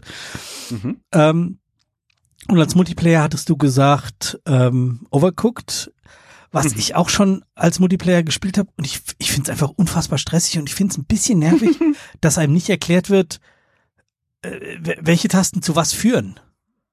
Ja, Also, aber es sind halt auch, es ist nicht so komplex. Also man hat es nach zwei Runden eigentlich raus, was für welche, welche Tasten man drücken muss. Pff, ja, äh, du vielleicht. Es gibt aber, halt eine Schneidenta eine Nehmen und eine Schneidentaste und dann noch eine schneller Laufen-Taste. und werfen. Irgendwie, man kann doch Sachen hin und her werfen, oder? Nee. Nicht Oh, vielleicht ich Overcooked 2, Overcooked was 2. ich spiele. Nee, ich habe Overcooked 2. Aber es kann sein, dass, dass es vielleicht, es gibt's nicht schon drei, vielleicht hast du drei gespielt. Hm? Hm, keine Ahnung. Ja. Jedenfalls, äh, ja, das, das, also Aber stressig ist es. Ja, ja. Aber das, Aber es soll's also ja das muss ja, ja genau, das ist ja gerade der Spaß. Wenn du es zu dritt spielst oder so und sich alle gegenseitig im Weg rumstehen, dann macht es so richtig lustig, weil dann bist du, besonders wenn wir das, also wenn ich das mit meinen Kindern spiele und dann der Große und ich sehr koordiniert sind und dann so die Siebenjährige wieder total planlos im Weg rumsteht, dann ist es hier immer ein großes Geschrei und sehr viel Spaß in der Wohnung. ich habe gerade meine Rolle gefunden. Und es ist nicht du und dein äh, der Große. Ja, ähm, ich habe jetzt ein anderes Spiel angefangen. Ähm, auf Empfehlung meines Cousins, der mir schon das eine oder andere Spiel ähm, äh, empfohlen hat. Graveyard Keeper. Das ist so ein Einzelspiel, das kannst du also nicht mit deinen Kindern spielen, was so ein bisschen zynisch, bisschen negativ ist. Du wirst irgendwie in eine, in eine fremde Welt gebeamt und bist da plötzlich der Friedhofswächter und irgendein Esel, der irgendwelche kommunistischen Tendenzen hat und ähm, da irgendwie eine Gewerkschaft gründen will und weiß ich nicht was. Ähm, liefert dir immer Leichen an und dann kannst du diese Leichen auseinandernehmen und dann musst du sie beerdigen und dann musst du den Friedhof schön machen und dann musst du, also ist halt so ein so ein Grindspiel, wo du halt das schön machen musst und danach musst du das machen und dann musst du äh, Holz schlagen, damit du aus dem Holz das machen kannst und so weiter und so weiter. Aber das ist einfach, die, diese ganze Story, diese ganze Welt ist einfach in, in einer Art amüsant und ein bisschen zynisch und ein bisschen lustig. Mhm. Ähm, falls du da irgendwie mal drüber stolpern solltest, äh, vielleicht guckst du dir auch erstmal ein Video an, weil das ist diese alte, ich nenne das immer alte Zelda-Grafik so, du guckst von oben drauf und läufst halt so äh, Felder hoch und runter. Also du läufst nicht nur nicht komplett Felder, sondern nur so, also du läufst da schon geschmeidig, aber es ist halt alles so ein bisschen, bisschen pixelig, ein bisschen wie ähm, oh, Stardew Valley oder sowas wenn du ja, das kennst. Wollt, ja, natürlich. Das wird ja auch sehr wild im Haus gespielt. Und wenn ich jetzt so Screenshots sehe, dann sieht es sehr nach Stardew Valley aus. Genau. Und das ist quasi ähnlich wie Stardew Valley, halt ein bisschen, bisschen düsterer und ein bisschen äh, schwärzer und ein bisschen dunklerer Humor, aber wirklich unterhaltsam. Habt ihr mal Theme Hospital gespielt? Theme Hospital? Nee. Nee. Sagt mir nichts. Also das ist halt, du musst ein Krankenhaus aufbauen und das ist halt auch total schwarzer Humor. Also da gibt's halt auch so Fantasiekrankheiten und die Leute sterben die am laufenden Band weg und da musst du halt was dagegen machen und die Ärzte sind korrupt und die sind auch total unhygienisch und solche Sachen. Es macht sehr viel Spaß. Auch für die Switch? Oh, keine Ahnung, ich hatte das für die PlayStation 1 gespielt. Das ist schon Oh, dann gibt's das vielleicht auch gar nicht mehr. Ich, äh, ich glaube, es gab mal ein Remake vor nicht allzu langer Zeit. Ich glaube, das habe ich noch mal kurz angezockt, aber der, die Magie war irgendwie weg. Also wenn man es kennt, ist es halt genau das gleiche, nur mit verbesserter Grafik. Aber das äh, fand ich damals sehr, sehr geil, sehr lustig. Okay. Ich mag ja auch so Aufbauspiele generell sehr gern. Mhm. Hm, dann könnte das vielleicht auch was für dich sein. Dann, jetzt fällt mir ein, was ich dir gerade eben noch empfehlen wollte. Das war Good Job. Das habe ich, glaube ich, auch damals schon empfohlen, als ich erzählt habe, dass ich eine mm. Switch gekauft habe. Weiß nicht, ob du das kennst. Das ist einfach so unfassbar lustig. Ist auch so ein Teamspiel. Ich glaube nicht, dass man das zu dritt spielen kann, aber man kann es zu zweit spielen und muss halt ähm, in dem äh, Bürohochhaus seines Vaters ähm, sich langsam hocharbeiten und äh, diverse Tätigkeiten übernehmen. Und ich finde es einfach so unfassbar lustig, weil man irgendwelche Leitungen spannen muss und irgendwelche Geräte durch die Gegend schießen muss. Und am Ende geht's nur darum, diese Aufgabe zu erfüllen. Wenn du dabei das komplette Stockwerk verwüstest, hast du die Aufgabe geschafft. Mhm. Und das ist, das ist einfach so lustig, das ist super animiert, das ist total. Also mal musst du irgendwelche Leute, die keine Lust auf eine Besprechung haben, alle wieder auf Stühle setzen und in den Besprechungsraum fahren oder irgendwo ist ein Beamer ausgefallen und dann musst du halt einfach die, die, die Wände zerstören mit irgendwelchen äh, Schränke, die du durch die Wand schießt, um mhm. dann da den, den äh, Projektor durchzufahren und so. Sehr, sehr lustig. Ähm, hm. Auf jeden Fall eine Empfehlung, habe ich mit Christoph im Urlaub auch sehr ausführlich gespielt und wir haben uns ein wenig kaputt gelacht dabei. Also wenn du gerne Zerstörung magst in Spielen, kann ich dir den Goat Simulator empfehlen. Da gibt's glaube ich auch nicht für die Switch, oder? Hab äh, auch schon Switch ist doch keine richtige Konsole. Oh, also jetzt kommt die Core-Gamerin hier. Ich bin keine Core-Gamerin, aber Switch ist wirklich... Sie hat die Playstation 5 und zwar schon so zwei Wochen vor Release, als alle anderen wahr, noch gejammert haben, nicht. dass man sie nicht kaufen kann. Seither steht bei Christiane schon. Aber Goat Simulator ist auch wirklich kein Geheimtipp. Das ist so lustig. Man spielt halt eine, eine Ziege, ja, so, und die kann halt irgendwie nix, aber sie kann sehr viel zerstören. Man muss halt mhm. möglichst viel zerstören von seiner Umwelt. Es ist so lustig, wirklich. Ich habe dann aber mal, also ich habe auch schon viel Gutes darüber gehört. Äh, kommt auf die Liste, nachdem ich mir die PlayStation 5 gekauft habe. Das gibt's auch für Computer. Ich glaube, für einen Mac? Weiß ich nicht. Ja, siehst du. Also. Ich weiß nicht mal, ob es das für die PS5 gibt. Keine Ahnung. Ich weiß ähm, nicht, wie ich das gespielt habe. Ich habe noch mal eine Frage zur Switch. Äh, und Go zwar Goat Simulator The Goatee Switch 29,99 Euro. Hm. Da komme ich gleich zur Frage. Ähm, kaufst du äh, auf äh, noch so äh, ja, traditionell auf Diskette oder kaufst du im äh, Nintendo eShop? deine Ja, Frage ist kaufe ich physische. Datenträger? Ja. Ja. Ich finde Diskette eigentlich sehr schön. Ich weiß genau, Ich was er finde, das meint. sind immer noch Disketten. Das sind kleine Ja, ja. Disketten, die du einlegst. Und also kaufst du die Dinger oder kaufst du im Nintendo eShop? Äh, sowohl als auch. Hm. Also ganz ehrlich, wo es günstiger ist. Hm. Ich habe Ja, jetzt also günstiger, es ist ja in 90% der Fälle im eShop. genau. Äh, plus du kriegst ja auch immer diese fiesen Punkte, so dass der nächste Einkauf noch günstiger wird. Ja. Äh, aber dafür kannst du es halt nicht verleihen, ja, gell? Also hast es halt nur auf deiner Switch und kriegst, kannst es niemanden anderen geben. Das finde ich immer so. Da bin ich immer hin und her gerissen. Ja, ich habe mir jetzt für den Urlaub dieses Nintendo äh, nicht ach, Nintendo, hier Mario Brothers äh, Brettspiel Odyssey? Gedöns. Ich weiß nicht, wie das heißt. äh, Party. Party irgendwas. Game, genau. Das habe ich mir gekauft und das war halt in der, ich habe irgendwo einen Online-Shop gefunden, wo es halt irgendwie, weiß ich nicht, 10 oder 15 Euro günstiger war. Das habe ich mir physikalisch gekauft, aber den Rest, Hm. äh, genau, äh, Stardew Valley habe ich geschenkt bekommen, auch physikalisch dann natürlich. Und den Rest habe ich aber alles digital gekauft. Hm. Aber hast schon recht, klar, wenn man es wenn man's, äh, physikalisch hat, kann man es eben auch weitergeben und es kann noch mal jemand anderes spielen oder man kann es eben auch ausleihen. Ähm, wir haben jetzt letzte Woche waren wir bei uns in der Bücherei, in der Stadtbücherei, die irgendwie im Januar aufgemacht hat und ähm, da habe ich festgestellt, dass die auch Switch-Spiele und Konsolentitel und allen mögliches verleihen. Das ist ja, also jeder, der regelmäßig in die Bücherei geht, denkt so, Alter, ja, seit 35 Jahren machen die das. Aber für mich, der jetzt zum ersten Mal seit dem Studium wieder in so einem Haus war und ich glaube, in der Frankfurter Uni-Bibliothek haben die auch nicht so viele Computerspiele verliehen. Ich bin mir nicht ganz sicher, kann sein, dass es mittlerweile anders ist, aber damals zu der Zeit, als ich noch studiert habe, gab es das noch nicht. Ähm, aber das ist echt schön und äh, meine Tochter, die gerne Tonybox hört, hat dann auch, habe ich ja auch erzählt, dass man da für die Tonybox, das sind diese so, ja, wie du, du hast so Figürchen, die du auf so einen Kasten setzt und dann spielt es Musik oder Hörspiele oder sonst irgendwas. Und da habe ich erzählt, dass sie das auch und das nächste Mal wird, das möchte sie nicht nur Bücher ausleihen, sondern sie möchte sich auch eine Figur für ihre Tonybox ausleihen.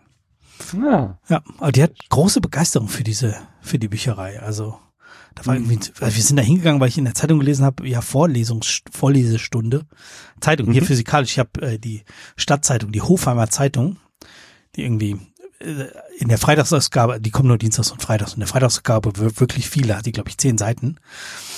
Die kann man auch mal so im Stehen noch, bevor man sich auf die Couch jetzt schon durchlesen. Aber da war eben, äh, war das eben drin. Und das, also dafür habe ich genau für sowas habe ich sie äh, mir auch abonniert, ähm, dass eben bei uns in der in der Stadtteilbücher oder in der Stadtbücherei äh, so Vorlesesachen für kleine Kinder sind und dann, danach durfte Mhm. noch gemalt werden und dann saßen die beisammen und äh, also die hat eine Begeisterung dafür.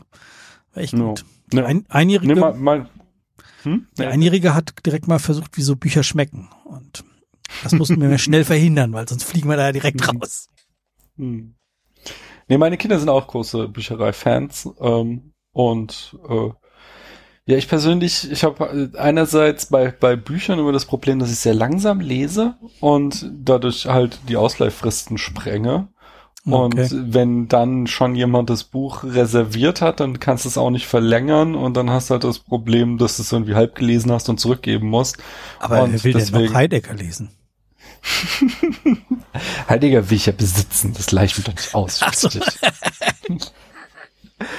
äh, und bei Filmen war es auch so, äh, dass ich halt oft gezielt Filme äh, ausleih oder haben will. Das ist halt so, ich will jetzt diesen einen Film gucken. Das geht zwar dann in der Bibliothek auch, aber dann musst du halt den irgendwie ordern. Der ist dann nämlich irgendwie in der Zeig Zweigstelle, ähm, was weiß ich. Niederrad oder so, ja sowas. Und dann musst du den in die Hauptbibliothek oder hier in die Stadtteilbibliothek ordern und das dauert halt auch irgendwie zwei Wochen, bis der dann da ist. Und dann habe ich halt in der Regel keinen Bock mehr auf den Film, den ich jetzt halt heute Abend gucken wollte oder so. Und deswegen äh, war das für mich auch irgendwie keine Option. Aber Mhm. an sich bin ich ein großer Fan des Prinzips. Äh, ich glaube, Büchereien wäre ja auch sowas, was heutzutage, wenn es jetzt erfunden werden würde, würden es die Leute wegen äh, was äh, kostenlos Kultur und so gar nicht mehr erlauben und Copyright und hast du nicht gesehen. Ja, das ist, ist total, ich, ich bin da überhaupt noch gar nicht dahinter gestiegen. Was da alles dran? Ihr, ihr, die Ja. ihr das regelmäßig benutzt, ihr lacht mich jetzt aus, aber da kannst du hier dann noch dich in dem Film-Account anmelden und irgendwelche Filme gucken und dann kannst du noch das Ja. und irgendwo kannst du Zeitungen und Online kannst du Zeitschriften. E-Books auch so, genau. Ja.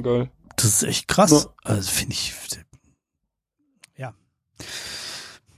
Je- Jeder, der es regelmäßig benutzt, lacht jetzt. Aber ähm, hat mich begeistert und äh, wir sind über die Switch dahin gekommen, genau. Genau. Ein Thema haben wir noch. Äh, ich war bei dir zu Besuch vor zwei Wochen. Da haben wir über zwei Tage verteilt, weil ein Kind nicht schlafen wollte. Ich sag nicht, dass es unseres war. Deine können ja mittlerweile ganz gut schlafen, gell? Ja, zumindest statt, also wenn die nicht schlafen, dann gebe ich ihnen Hörspiel und dann schlafen sie nicht mit Hörspiel. Ja, genau. Und die, äh, unsere wollte dann herumgetragen werden vom Papa und auch am zweiten Tag, gell, da ist sie dann hinterher noch gekommen. Da bin ich, glaube ich, bis um, Oh bis um eins gelaufen oder so. Und dann wurde es nochmal schlimmer. Dann bin ich irgendwann nachts um halb drei, viertel vor drei nach Hause gekommen. Und äh, bin ich erst um Mitternacht losgelaufen oder um eins. Das war fies. Aber da laufen Mhm. immer noch, um drei Uhr laufen immer noch Leute mit ihren Hunden durchs Feld. Oh wow. Ja, ja. Äh, aber wir haben über den Film, oh Gott, ich habe schon wieder vergessen. Ah, nee, der ist noch gar nicht erschienen, gell? Der neue Spätfilm Der Film ist noch nicht, genau. Wir, genau, jetzt erst das Vorgeplänkel erschienen, ja. Genau, wo ich äh, deine Sendung etwas gekabert habe und die äh, den Podcast von äh, Brad Goldstein ähm, namens Films to be Buried with einfach plagiatiert habe, einfach geklaut habe und dir Es war ein- eine Hommage. Es war kein Plagiat, es war eine Hommage. ja schon. Ich habe versucht, ihn nachzumachen, aber es war, ich weiß nicht, ob es gut war. Ich habe es noch nicht gehört. Hast du's? Äh, du hast Doch, ja, es war gut. ja? Ja, ja. es Ich habe es auch Kontrolle gehört. Ich habe nämlich vergessen zu muten und im Gegensatz zu Christoph haben wir beide so sauber und äh, diszipliniert in Mikros gesprochen, äh, dass das beim diesmal nicht so schlimm war mit dem Muten. Womit ich jetzt nicht Christoph in die Pfanne hauen wollte, denn ich habe in der Folge mit Christoph bin ich der die ganze Zeit mit Eiswürfeln klimpert und es nervt mich voll. Ich habe die Sendung gehört und dachte mir so, der Daniel, der macht doch die Sendung immer so clean und dann hörst du so, Ja, oh Mann, ey, ich, ah, ich, hm, was ist jetzt schon das zweite Mal hintereinander passiert und aber wie gesagt, die Folge hört gut, hört sich gut an. Sehr gut. Und äh, sie hat mir großen Spaß gemacht, äh, aufzunehmen. Mir ist eine lustige Sache passiert, die ich dir ganz vergessen habe zu erzählen in der Nacht, als wir da aufgenommen haben. Wir haben ja einen Teil aufgenommen, dann haben wir unterbrochen, da bin ich mit, mit meiner Tochter spazieren gegangen und da habe ich den Fehler gemacht, äh, mir den Spätfilm auf die Ohren zu geben. Dann gehe ich spazieren, hör dich auf 1,75-fach, dann komme ich zurück und dann reden wir wieder miteinander und ich dachte die ganze Zeit so, Alter, hat der gesoffen? Was ist denn da passiert mit dem Daniel? Und dann irgendwann so, weiß ich nicht, nachdem wir dann zehn Minuten weiter aufgenommen, ich wollte dich nicht fragen, weil wir gerade wieder in den, in den Aufnahmeflow gekommen sind, ähm, fällt mir auf, ach nee, du hast den Daniel gerade in schnell gehört. Und jetzt redet er halt normal mit dir, wie er halt immer redet. Und deswegen äh, klangst, du, klangst du für mich was natürlich kein anderer mitbekommen hat, weil die Sendung hoffentlich irgendwie sich durchgehend anhört, klangst du für mich so betrunken, als ich die Sendung mal aufgenommen habe. Deswegen empfehle ich es, falls ihr mit jemandem aufnehmt, den ihr kennt, hört ihn am besten nicht kurz vorher in irgendwie mehr, höherer Geschwindigkeit, weil die Person klingt einfach betrunken, oder? Das finde ich sehr interessant, weil mein Gehirn rechnet mir das komplett um. Ich krieg das nicht mit.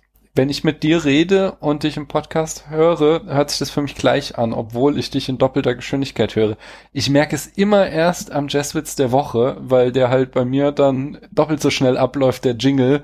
Und wenn ich den jetzt hier höre, denke ich so, boah, was dauert das, bis diese Melodie vorbei ist. Aber ich kriege wirklich keinen Unterschied mit, ob ich jetzt direkt mit dir rede oder dich im Podcast höre. Und, und das geht mir mit allen Leuten so. Das ist, Ich, ich also, weiß nicht, was mein Gehirn da macht. Christiane, Psychologin, kannst du mir das erklären?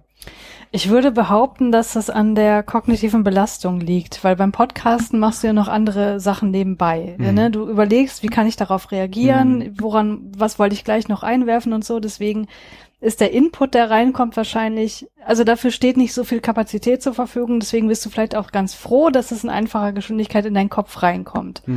Und beim Podcast hören, da machst du halt auch Sachen nebenbei, aber du musst nicht aktiv dich daran beteiligen.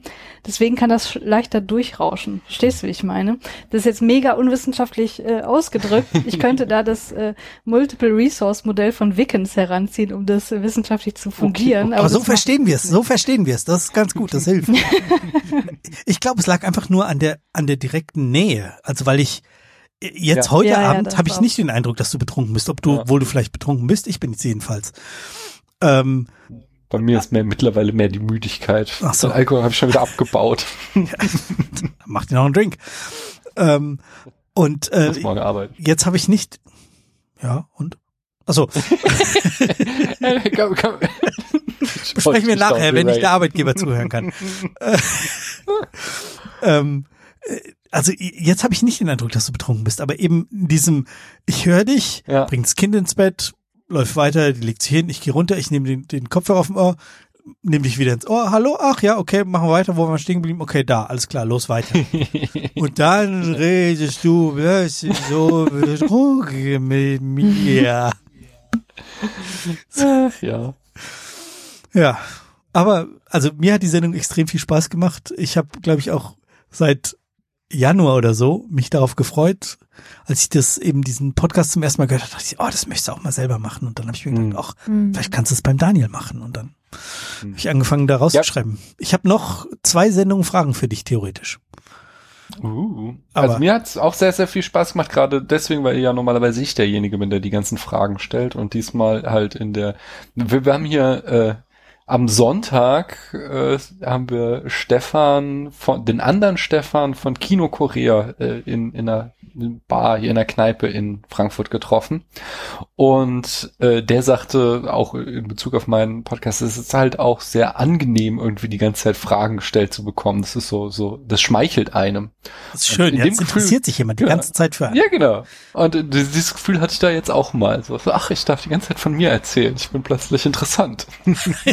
das bist du sowieso. Ah. Oh.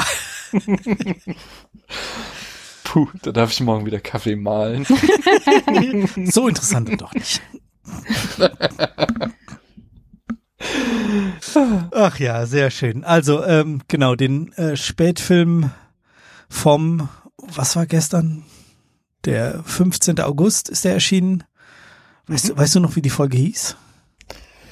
Äh, Übernahme aus dem Grab. Takeover aus dem Grab mit Stefan. Takeover aus dem Grab mit Stefan, genau. Es ist Folge 290 und ich habe gestern auch Christiane gefragt, ob soll ich eigentlich was Großes zur 300 machen? Oh ja. Habe ich gesagt, ja, natürlich. Das wäre großartig. Vielleicht mit Live-Publikum. Ah, das, boah. Das ist viel Arbeit, oh. kann ich dir sagen. Ja, deswegen. Uff. Aber, aber ja, ich, ich überlege mir mal nach so, nach einem Special. Ja. Was? Oder unterschiedliche Gäste hintereinander oder irgend so. Hm, ja. Kann man viel machen. Mhm. Sehr schön. Äh, jetzt müssen wir noch final besprechen, was wir denn nächste Woche schauen. Wir sind nächste Woche nicht da, deswegen können wir da nicht so richtig viel dazu sagen. Ihr seid nächste Woche nicht da. Ich weiß noch nicht, ob ich da bin, aber der Christoph okay. hat mir einen Film gesagt, den er, also ich wäre eigentlich dran mit Vorschlagen. Jetzt hat der Christoph gesagt, mhm. er würde dann vorspringen. Das ist ja immer, es ist sehr genau choreografiert, dass es immer CRS mhm. ist, immer in dieser Reihenfolge. Christoph, Robert, Stefan. Und äh, deswegen, wenn ich nicht, dann kommt der Christoph natürlich als nächstes und der hat vorgeschlagen Tiefe Wasser auf Prime. Mhm. Ähm, oh, das, hat, das hat, ihm der Gast von der übernächsten Woche, das kann ich jetzt schon mal anteasern, von der übernächsten mhm. Woche, da gibt's nämlich wieder einen Gast, Sommerwochengast, der hatte den auch vorgeschlagen, aber sie haben sich dann für den anderen Film entschieden. Deswegen hat der Christoph für nächste Woche diesen Film genommen. Es kommt ganz zufällig Anna de Armas drin vor. Kein, keine Ahnung, warum Christoph den Film ausgewählt hat, aber ich kann es mir denken, aber ich, ich weiß, dass der in meiner äh, Letterbox Bubble sehr schlecht rezensiert wurde, weil ich hatte den auch mit Vorschlusslorbeeren auf meine Watchlist gepackt und da ruht er seitdem gut, weil ich nichts Gutes darüber gehört habe. Ich höre gerade zum ersten Mal von diesem Film. Ich weiß nicht, wie der auf Englisch heißt, aber mit Ben Affleck Deep auch. Water. Deep Water. Ben Affleck, ja, ben nicht wahr? Affleck, Anna mhm. de Armas. Hm. Ja. Mhm. Um ihre Ehe zu retten, wollen Vic und Melinda eine offene Beziehung ausprobieren. Als schließlich erneut, also erneut finde ich an der Stelle ein interessantes Wort, einer von Melindas Liebhabern ums Leben kommt, wird Vic zum Hauptverdächtigen.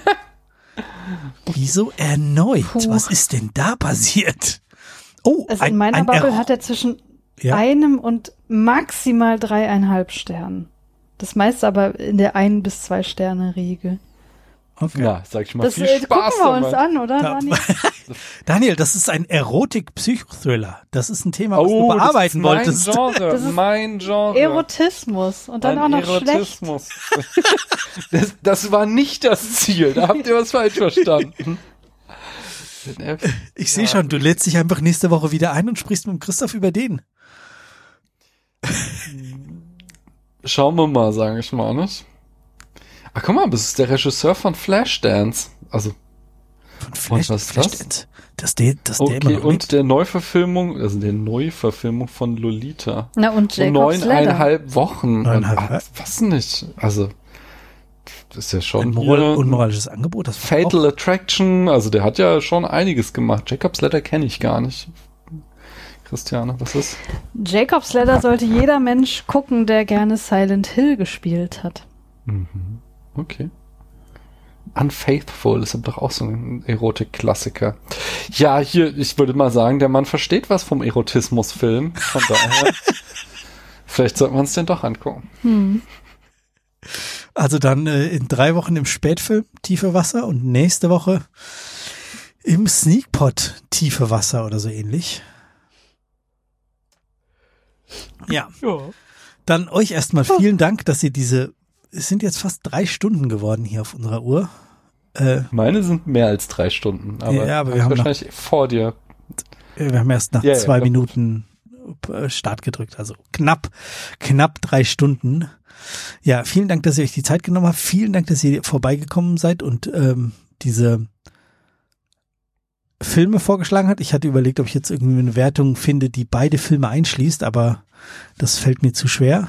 Vielleicht gucke ich den Frau im Dunkeln doch noch weiter. Ne, Christian, du hast mich da echt sehr überzeugt.